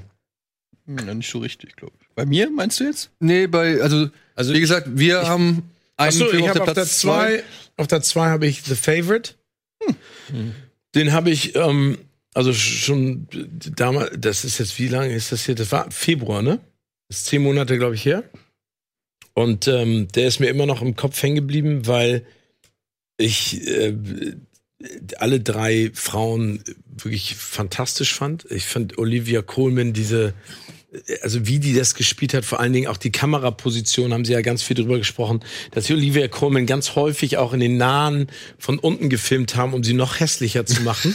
Weil von, wir wissen das alle, wenn du von unten fotografiert wirst, dann ist das einfach, äh, ne, und wie verwirrt sie ist und kindlich und dann, ne, in, in was für eine Art und Weise sie da agiert und dann, wie, wie sie sich, äh, ne, haben wir eben gerade auch in dieser Szene gesehen, wie sie sich dann zeitweise benimmt. Rachel Weisz als diese bösartige ähm, Frau, die sie kontrolliert und dann kommt auf einmal Emma Stone dazu und bringt alles ins Wanken und wie intrigant die gemeinschaftlich miteinander Olivia Colman manipulieren und wie das alles entsteht. Also ich finde Einsatz der Musik, wie es gedreht wurde und vor allen Dingen diese diese drei Powerfrauen, das fand ich einfach total geil. Und hier, äh, wie heißt denn unser Nicholas Holt? ja, Nicholas Holt ist ja auch eine tolle Nebenrolle, ne? Also das finde ich spielt er auch gut, aber ich fand die drei Frauen einfach wirklich geil. Ey, ich fand- Colman, Ich fand diese bösen Dialoge, Ja. diese, diese Scharfzüngigkeit in diesem Film, fand ich wirklich so klasse. Habt ihr das alles auf Deutsch oder auf Englisch gesehen? Sowohl als auch. Und funktioniert beides, was Dialoge angeht? Ja, fand ich schon. Also die, Hast du den alleine das, was du Ich jetzt siehst, ne, mit dem mit dem äh, was Tauben schießen oder was Enten oder was sie da machen. Aber diese kleinen Sequenzen. Ich meine jetzt mal ehrlich, sind sie gekommen, um mich zu verführen oder zu vergewaltigen? Ich bin ein Gentleman. Ah, also vergewaltigen. Also ich meine, jetzt mal ehrlich, das sind, das sind Sachen, die kommen halt einfach gut. Das, ist, ähm, da, da, das, das bleibt ja sehr treu einfach. Erinnert so ein bisschen an der Sizilianer, falls du die Szene noch in der Mit, mit Christopher Lambert. Mann, vergewaltigen Sie mich denn endlich? Ich so, was gucke ich hier gerade für einen Film? Ja, also der ist für, äh, bei mir auf der 2. Okay. Und mir was ich, nur kurz eine Sache, die ich noch hinzufügen möchte, was ich halt auch das Schöne finde an Olivia Colman, sie schafft es, obwohl sie da wirklich lächerlich gemacht wird in diesem Film und tatsächlich auch lächerlich ist und eine Furie ist und was weiß ich, sie schafft es trotzdem immer noch so eine gewisse Restwürde dieser Figur zu geben. Also man ist nicht so wirklich, dass man sagt, boah, geht die mir auf den Sack, sondern man sagt ja auch irgendwann, Mann, tut mir die leid. Und muss dann Total, genau. Und dann hat sie diese, diese Wutausbrüche, die so, so einfach so rauskommen, ne? Wo Ja. du so merkst, sie ist einfach total verspoilt und hat überhaupt, weiß überhaupt gar nicht, was sie machen soll mit ihrem Leben. ja, ja, ja. Also Natalie Coleman war ja auch, spielt die nicht jetzt äh, die etwas Olivia, ältere Olivia Colman. Äh, Olivia Colman, die spielt ja auch ähm, mittlerweile die Crown, also die Königin im, in den Genau. späteren Staffeln, ne? Ja. Und ich glaube, sie war auch diejenige bei in einer der Cornetto-Filme. Hier, wie heißt noch der, wo, wo der Bulle aufs Land muss? Achso, Hot Hot Fuzz. Die spielt doch diese do, glaub- Koppin, äh, Kopper, glaube ich, bei. Ja. Also die kann echt, die ist auch sehr wandelbar. vielschichtig und wandelbar genau. Broadchurch auch, ne? Und hier bei Dings, bei Fleabag, hat sie auch eine sehr super Rolle gespielt. Falls- Alter, hast Fleabag, Fleabag- ich muss, ich Mutter, ne? Ja. ich habe neulich mir, weil ich meiner Schwester, äh, meine Schwester überzeugen wollte, endlich mal Fleabag anzugucken, äh, habe ich so ein paar Szenen rausgesucht und habe dann wieder gemerkt, so, Alter, ist das eine gute Serie. Mein Gott, so viel. Mein Platz zwei ist relativ, relativ einfach, äh, ist mit 90s. Wieder, ich sag's nochmal, es ist natürlich eine rein persönliche Geschichte und weil das halt sehr viel, sehr, sehr, sehr genau abbildet, wie was mal so ein bisschen mein Lifestyle in den 90ern war. Und ich bisher das noch nicht gesehen habe, dass so das Skateboarding-Lifestyle, was viele Leute nicht so richtig verstehen, ähm, dass der da so perfekt abgebildet wurde und mir dann auch noch mal gezeigt hat, wie wie sehr Jonah Hill wirklich das in den 90ern auch geliebt hat. Ähm, deswegen ich saß da diverse Male vom Fernseher. Ich so, was kann doch nicht wahr sein. Spätestens, wenn man dann auf der Party der blonde, dürre, äh, blondierte, dürre Typ mit seiner Videokamera neben so einem schüchtern neben einem Mädel sitzt und sie fragt, warum hast du denn immer die Videokamera dabei? Und er sagt so, ja, ich, ich will irgendwann mal Filme machen. Ich so, das kann doch alles nicht wahr sein. genau sowas. Ja, also ich finde, der ist sehr schön, aber ich kann vollkommen verstehen, wenn Leute damit nichts anfangen können. Für mich persönlich ist es Top 2. Ist meine Nummer 2. Das ist doch einfach ein schöner Film. Jetzt mal ehrlich, der hat Auch die hat jetzt vielleicht nicht Musikwahl unbedingt- und so. Der hat jetzt vielleicht nicht unbedingt die Story, die einen irgendwie begeistern, Ja, überzeugen ja oder sonst irgendwas. Aber ey, ich finde gerade, weil der halt, wie du es damals so schön gesagt hast, ne, dass der halt am Ende noch mal so einfach demonstriert, es ging hier nie um irgendwie das große Skateboard-Festival oder der große Nee, es geht, Skateboard-Wettbewerb. er wird erwachsen, er fi- findet seine Ersatzfamilie. Ja, und- das war Skateboarding immer für ganz, ganz viele Menschen. Genau, und obwohl man sich vielleicht kloppt und zopft und so weiter und so fort, kommt man doch wieder zusammen, weil man halt doch irgendwie merkt, man gehört irgendwie zusammen oder man, man, ja, man, man ist einfach die Clique so, ja. Packt, schlägt sich, packt, verträgt sich so. Ja. Und obwohl ich halt mit dem Lifestyle und auch mit dem Jahrzehnt so gesehen, weil da war ich unter 10 nichts anfangen kann. Der ist zum Beispiel in meiner erweiterten Liste auf jeden Ja? Fall drin, irgendwie so in den 30ern oder so, weil ich mag den extrem gerne und auch eben, ähm, du hast die Musik nur so in einem Nebensatz erwähnt. Ich habe mir den Musik. Score von dem, von Ich dem, äh, von dem runtergeladen. Sind ja irgendwie nur vier Stücke oder so, Aber, es, die gibt Play es gibt von Fans eine Playlist auf, auf Apple sehr gut. iTunes, wo die, Weil- der gesamte Score 20 Songs. Okay. Ja, allein wenn sie zu Wut hängen, da die Straße runter. Jo. Ah, es ist so Und er, da ist er das erste Mal cool, deswegen läuft die Mucke. Nee, und mag ich, mag ich sehr gern. Sind ja, glaube ich, die gleichen Leute, die auch äh, Gone Girl, glaube ich, gemacht oder äh, den Facebook-Film. Trent Reznor und Atticus Ross. Die haben Teile des Scores gemacht, genau. aber der große Teil des Genau. Scores ist natürlich 90er Jahre Ja. Hip-Hop und Punk und sowas, ja. Ja, schöner Film. Süß, ja. Ja, und dann Antje, Etienne und ich haben auf der 2 den Grinsemann. Den Joker. Joker. Ach so, ah, Ja, wir haben Joaquin Phoenix und Todd Phillips auf die 2 gesetzt. Habe ich dreimal im Kino gesehen. Ich habe dreimal spätestens am, in der letzten Viertelstunde irgendwie habe ich Gänsehaut gehabt, beziehungsweise es hat mich geschüttelt. Hier oder was? Ja, nicht nur das, Vom- nicht vom nur Vorhang? das. Nee, auch hier, auch hier. Ach so, ja. Also fand ich halt einfach. Ähm, Da gibt's auch viel zu entdecken in dem Film. Ja. Ist mir im Nachhinein aufgefallen. Ich kann aber den Punkt, den Steven gesagt hat, kann ich schon auch nachvollziehen. Jedes Mal, auch wenn ich jetzt die Szenen sehe, ich fand den so geil, den Film. Aber es ist trotzdem ein Film, glaube ich, wo ich mich ein bisschen überwinden müsste, sozusagen, den gucke ich jetzt noch mal. Ja. Weil der ist auch schon anstrengend, äh, auf eine gewisse Weise. Aber das sind ja oft gute Filme, sind Ja. anstrengend. Also, ähm, und ich muss einfach sagen, das ist ja auch das, was ich schon auch tausendmal, ich muss jetzt auch nicht immer wiederholen, zu Comic-Verfilmungen gesagt habe, aber endlich mal ein Film, der sich diesem Comic-Thema halt auf einer ernsthaften Ebene, wie ich es auch bei Logan oder so schon gesagt habe, äh, auf, auf, auf eine andere Weise nähert, als wie es Marvel immer macht mit diesem. Für mich ist das genau das Gegenteil von Spider-Man Homecoming oder Homecoming Europa oder wie der heißt. ähm, so, das ist für mich einfach das echte, das sind für mich echte Charaktere, das sind, das sind irgendwie echte Probleme und, und irgendwie, das kann ich irgendwie, kann ich damit relaten. Ja, aber ich meine, im Das Prinzip ist es ja, es ist ja kein, es ist ja kein Superheldenfilm. Film Ja. aus dem Superhelden-Genre. Nee, aber es ist, ich habe auch gesagt Comic. nee, genau. Ne, ja, Eigentlich eine superhelden origin Super, Superheld muss ja nicht aber, immer. Aber, aber du, du bräuchtest ja nicht seine Maskierung, um diesen Film zu machen. Richtig. Es geht ja um, es geht ja um eine, eine extrem kranke Person. Ich weiß, dass, ich fand es ganz interessant, ein paar Wochen später gab's so ein Leitartikel, die Faszination des Bösen mit einem Bild vom, vom Joker, ne? Also es ist ja schon spannend, dass du, also den Start des Films beginnst damit, dass du, dass er dir total leid tut, weil es so viele Situationen gibt, in denen du sagst so, jetzt scheißt der Teufel noch mal auf ihn drauf, jetzt passiert das noch mal. Und irgendwann knickt es so um, ne? Und es ist ja auch, es ist ja auch eine, eine, äh, es passt ja auch perfekt in unsere Gesellschaft rein, ne? Klar. Also es passt, passt, passt perfekt in das rein, was gerade um uns rum passiert, ne? Ja. Es wird immer anonymer, es wird immer kaputter. Es wird immer- Menschen, die am Rand stehen, werden immer weiter weggedrängt Ja, und oder Menschen, reingelassen. auch Menschen in der modernen Gesellschaft äh, erleiden viel häufiger als früher vermutlich äh, an psychischen Krankheiten zum Beispiel auch. Ist auch ein Riesenthema. das Gefühl, Ja, abgehängt zu werden, Genau. ne, den Anschluss zu verpassen, ist, glaube ich, da auch so, so Ja. dieses, Nee, dieses und, aber, und, aber, nee, aber und dieses lächerlich machen, das ist ja das Ja. Schlimme, ne? Dass, dass er, dass er ja eine, eine, eine Liebe, äh, eine Liebe pflegt zu etwas, was ihn wirklich ja innerlich aufbaut, aber dass, dass er dann lächerlich gemacht wird. Das ist ja auch etwas, dieses ganze. Cybermobbing und diese ganze Scheiße, die in den sozialen äh, äh, Medien stattfindet. Das ist ja das Schlimme, ne? Dass jemand, der, der so, so am Boden liegt, einfach nochmal richtig eine reinkriegt, weil es immer am geilsten ist, aufs schwächste Glied drauf zu Ja, ja. Aber das ist natürlich auch so ein bisschen das Problem des Films, dass er halt schon äh, äh, stark als Opfer so gezeichnet wird, was dann so man dann auch als Rechtfertigung sehen kann für seine Entwicklung und seine Taten.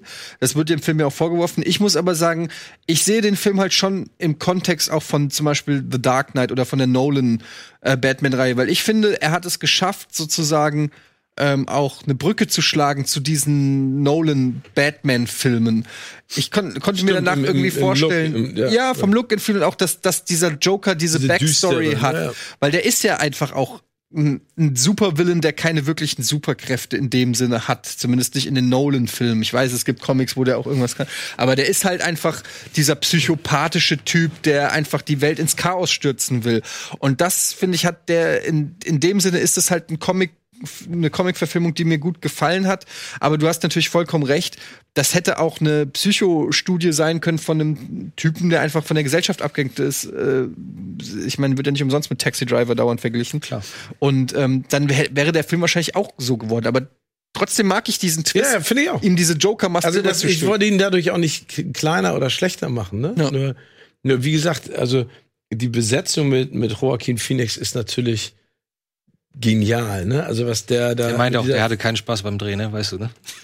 ja, der hat so gelitten, Ja, weil er aber sich ich meine, so allein drin wie war der sich physisch auch verändert, ne? Dieses, Ja. die- dieses deformierte, dieses, die, die Szene haben wir auch gerade gesehen, wo er, wo er diese Schuhe auseinanderzieht. Was hat ne? der für Schulterblätter? Ja, genau. Ja, der hat das alles- es- alles es ist- rausgedrückt, Es ist wirklich, ne? sabber ich dir die ganze Zeit das Nein, nein, nein, nein, nein, nein. ähm, nein, ich finde, also ich kann das verstehen, dass der bei euch da ganz weit oben ist. Ähm, ich habe, wie gesagt, ich finde es manchmal schwierig, diesem Hype. Du hast ihn ja auch auf der. Ich habe ihn auch zwei. auf der zwei. Ich habe ihn zweimal gesehen, hatte beim zweiten Mal auch überhaupt keine Hemmung, den nochmal zu gucken, weil er mich zum einen, zum einen auf der visuellen Ebene total abholt. Der sieht halt einfach in jeder Sekunde unfassbar gut aus. Also ich bin auch, ich habe wirklich zu Hause so einen Ordner mit Joker-Bildern, wo ich jetzt langsam überlege, welches Bild ich mir so als Stillleben an die Wand mache, weil ich mich partout nicht entscheiden kann. Würde mir auch schwierig äh, fallen. Weil was nimmt man da irgendwie die die die Treppe oder dieses grüne Bild, wo er dann auf dieser Toilette ist? Ey, selbst, Oder selbst, einfach nur eine totale von New York vom Ja. Anfang. Oder selbst so wenn aus. er, selbst wenn er in, der, in dieser Gasse, in dieser Müllgasse Mhm. hockt und gegen den, den, den, diese Mülltonne tritt, selbst das würde ich mir oder noch auf dem anhalten. Fußboden liegt. Das finde ich sehr, sehr deprimierend. Das Ja. würde ich mir jetzt nicht an die Wand hängen. Aber ähm, also optisch dann, ich finde, der ist akustisch extrem stark. Also dieser Score, allein ich, allein das, das, das Motiv, wenn er am Ende auf dem Auto steht und das dann so im Kino extrem laut wird und ähm, da habe ich sogar im Kino Tränen vergossen, ob, einfach weil ich so fertig war mit dem Ganzen. Ich fand das nicht traurig oder so, aber ich hatte, hatte so das Gefühl, das waren so Kinomomente, die man nur ganz, ganz selten. Das mal war ein befreiender erlebt. Moment, weil er endlich er selbst werden konnte. Ja, zum Oder er Beispiel konnte das das erste Mal ja. lächeln. Er konnte ja nie lächeln. Ja. Er hat sich ja gezwungen, er hat versucht sich, er kann nicht lächeln Ja. und er kann nicht lachen. Auf einmal schafft er es und endlich ist er befreit. Ja, es stimmt. Und irgendwie ist es so, ich glaube, ich fand es auch mal auf eine, wenn auch morbide Weise, aber irgendwie erfrischend, dass dieses ganze Thema psychische Krankheiten einem Mainstream irgendwie zugänglich gemacht wird, wenn auch auf eine sehr überhöhte Weise und auch auf eine sehr überstilisierte Weise in einem sehr bösen Kontext. Und man kann das, wenn man das zu Tode analysieren will, kann man in die Richtung gehen, die du gesagt hast, inwiefern rechtfertigt der Film so ein Verhalten und so weiter, inwiefern stellt er sich auf die Seite des Bösen, was er meiner Ansicht nach nicht macht. Ich finde, er geht sehr früh in die Richtung, dass er sagt, alles, was jetzt passiert, äh, generell passiert, alles, was er tut, aus dem Willen des Willen heraus.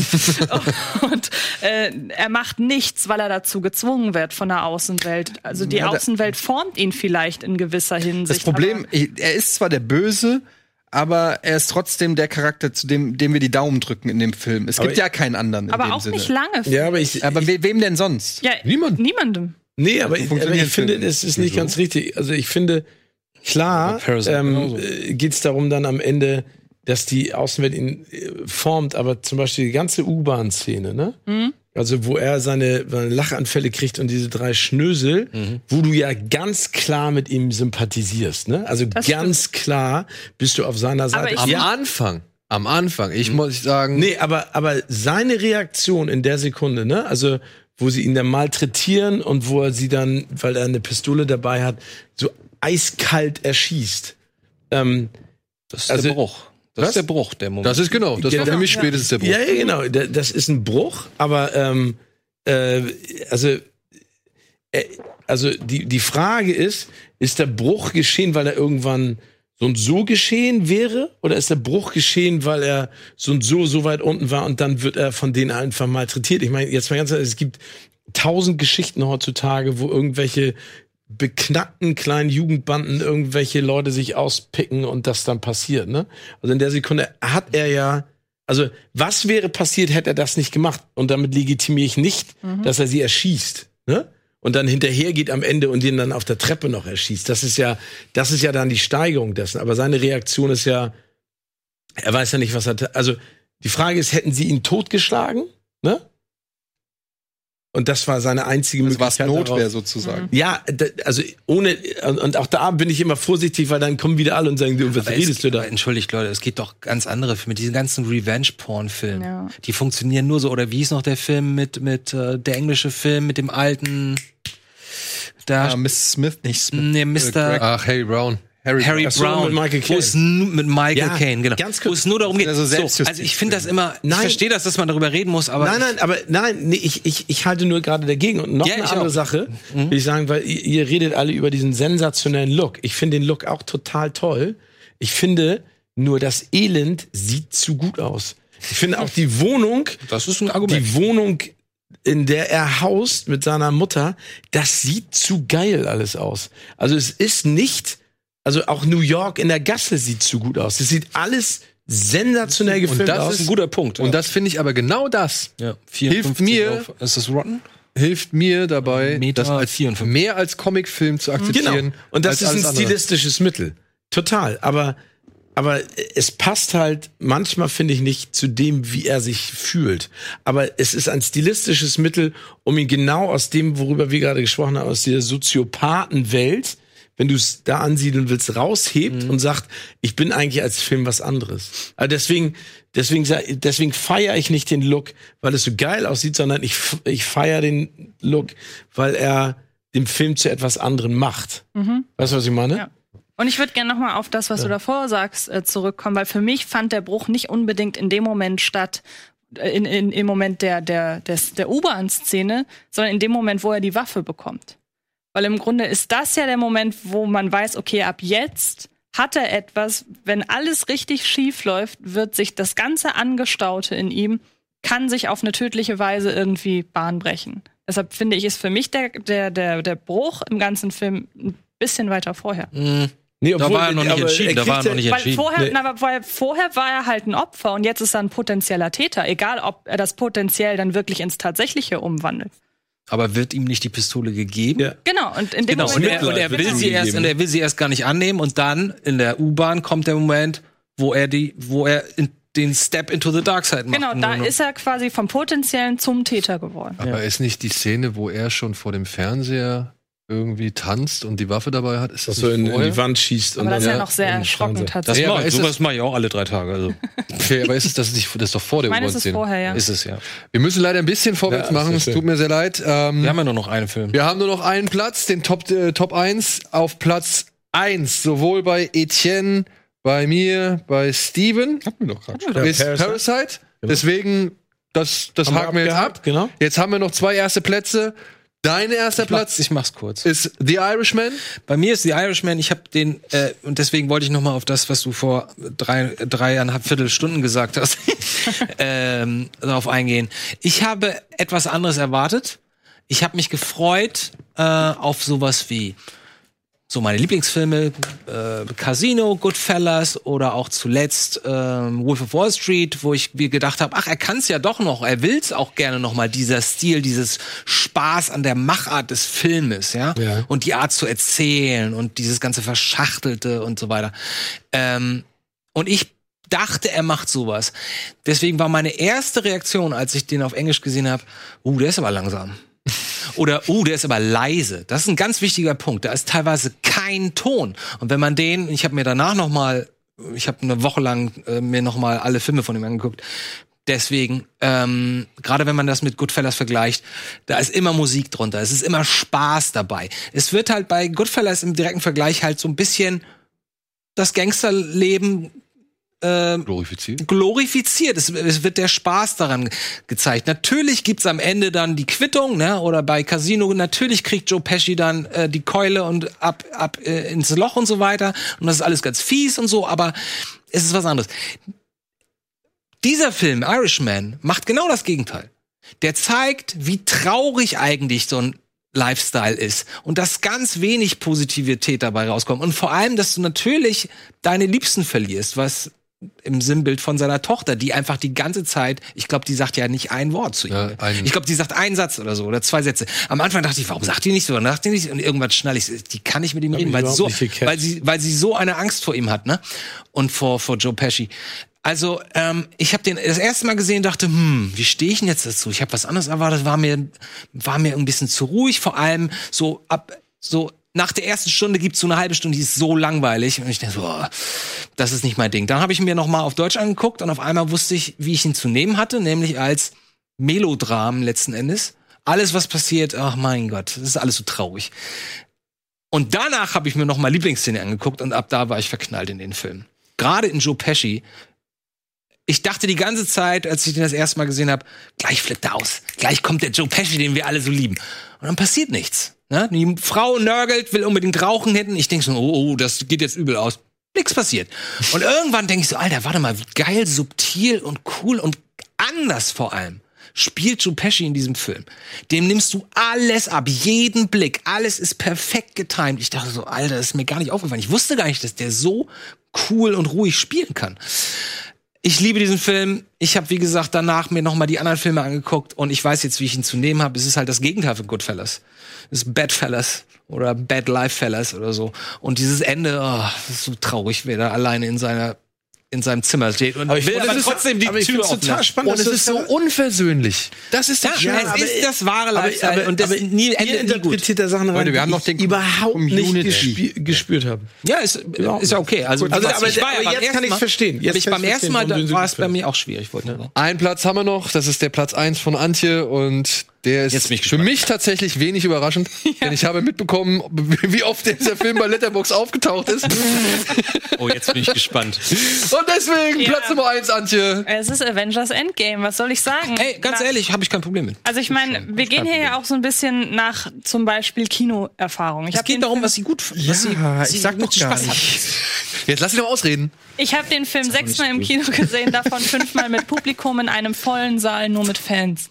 Und dieses Erlebnis das möchte ich ich. einfach, mein, ga- werde ich mein ganzes Leben lang zurückdenken. das glaub ich, ja. Mit fünf, sechs Mal Szenenapplaus, mit äh, laut Jubeln, wenn bei einer gewissen Szene dann endlich ist alles zum, ich weiß nicht, wie ich das Wenn sie alle da sind. ja, ich wusste nicht, wie ich das Wenn sie versammelt sind. Genau, weil wenn dann plötzlich alle schluchzen, weil das Ende dann doch vielleicht nicht so positiv ausfällt, wie alle denken. Es ist dieses, man hat da 23 Filme lang?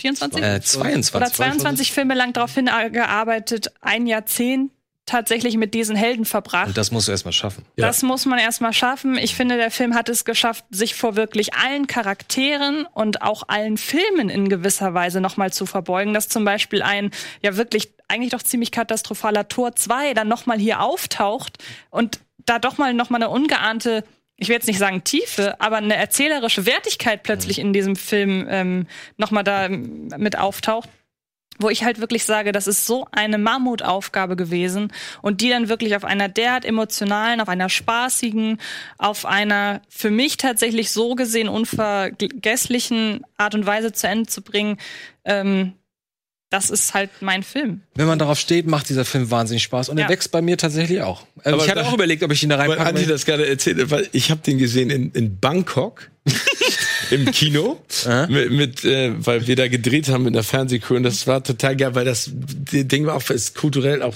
völlig anders. Du stehst dann zwischendurch auf, weil sie, weil sie so ein drei Minuten äh, Lobesfilm äh, Film auf den thailändischen König zeigen. Also der jetzt gerade wieder geil. Echt? Und dann musst du aufstehen, Hand aufs Herz. No way. Nee, und wenn du es nicht machst, dann wirst du, dann kriegst du richtig Ärger, um den hul zu huldigen. Aber das ist ein Film, deswegen ist so witzig. Den drehen die so in der Machart eines wir huldigen, also der, das ist so wie so Tom Cruise Maverick Top Gun Film, wo ich schon völlig verwirrt war und danach siehst du das mit thailändischen Untertiteln. Ich fand es auch bombastisch und die Stimmung, das ist geil, dass du es erzählt hast, weil die war da genauso großartig und ich finde es auch beeindruckend, wie sie es geschafft haben, eine Geschichte zu Ende zu erzählen in der Dimension. Ja. Eine Sache möchte ich ganz kurz mal sagen. Benedict Cumberbatch, ne? Ähm, ist einer der, ein groß gehypter Schauspieler. Ich, ich bin jemand, der mittlerweile Benedict Cumberbatch verachtet. Tatsächlich. Ja, weil. Erzähl bitte nicht, dass der unfreundliche Nein, nein, das ist er nicht. Weil Benedict Cumberbatch für mich nur noch den Schauspieler spielt. In 1917 hat er einen kurzen Auftritt. Da ist er so wie immer. Und ich finde ihn als Doctor Strange und ich bin mal gespannt, ob er das schafft in diesem neuen, der jetzt 2021 rauskommt, umdreht. Aber das ist zum Beispiel für mich neben am Downey Jr., neben einem Chris Evans, neben all den anderen, die da mitspielen, für mich der Verlierer dieses Films. Weil ich ihn nicht mehr, ich ertrage ihn nicht mehr. Aber das ist meine persönliche Bin. Wollte ich nur mal kurz noch hinten raus, so bang, noch mal rein. Finde ich sehr sympathisch. Hast du Patrick Melrose gesehen? Guck dir mal Patrick Ja, guck Melrose mal an. Patrick Ja, Melrose an. Das ist wirklich sehr gut. Dann weißt du wieder, das, was er kann. So, und jetzt kommen wir zu dem großen was Moment. Ja. Jetzt kommen wir dazu, was hat die Community entschieden? Oh. Wie hat die Community, äh, sag ich mal, gewählt? Die Was sind- 0,2 Prozent. Ah, hier, ich muss wirklich los, weil ich mein Kind abholen muss. Schnell jetzt. Bitte.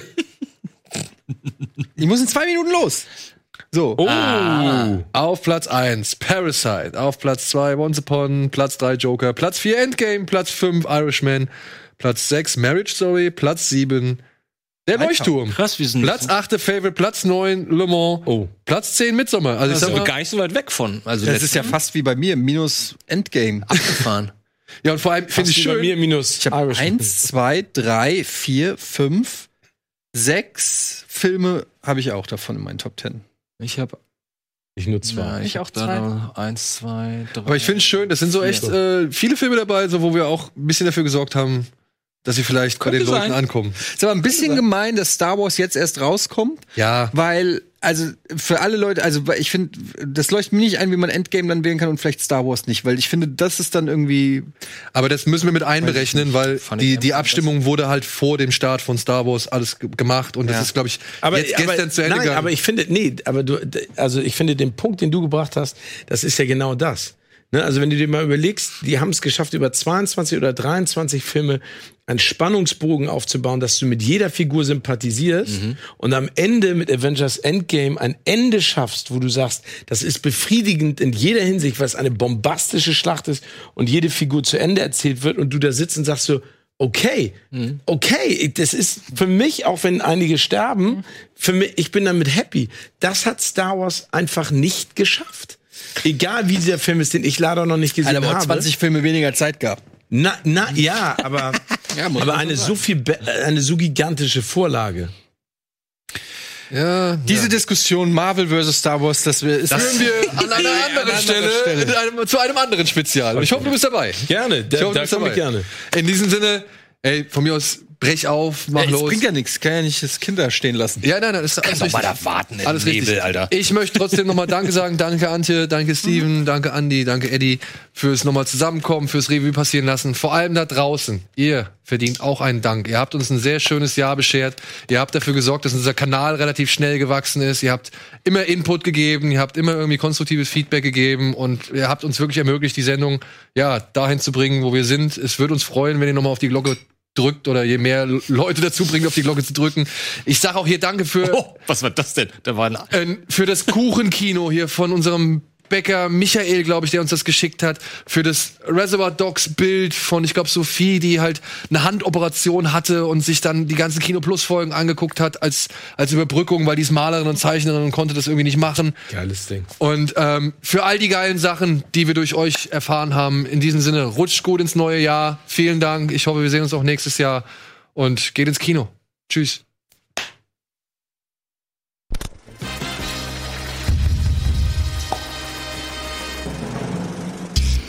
Diese Sendung kannst du als Video schauen und als Podcast hören. Mehr Infos unter rbtv.to/kinoplus.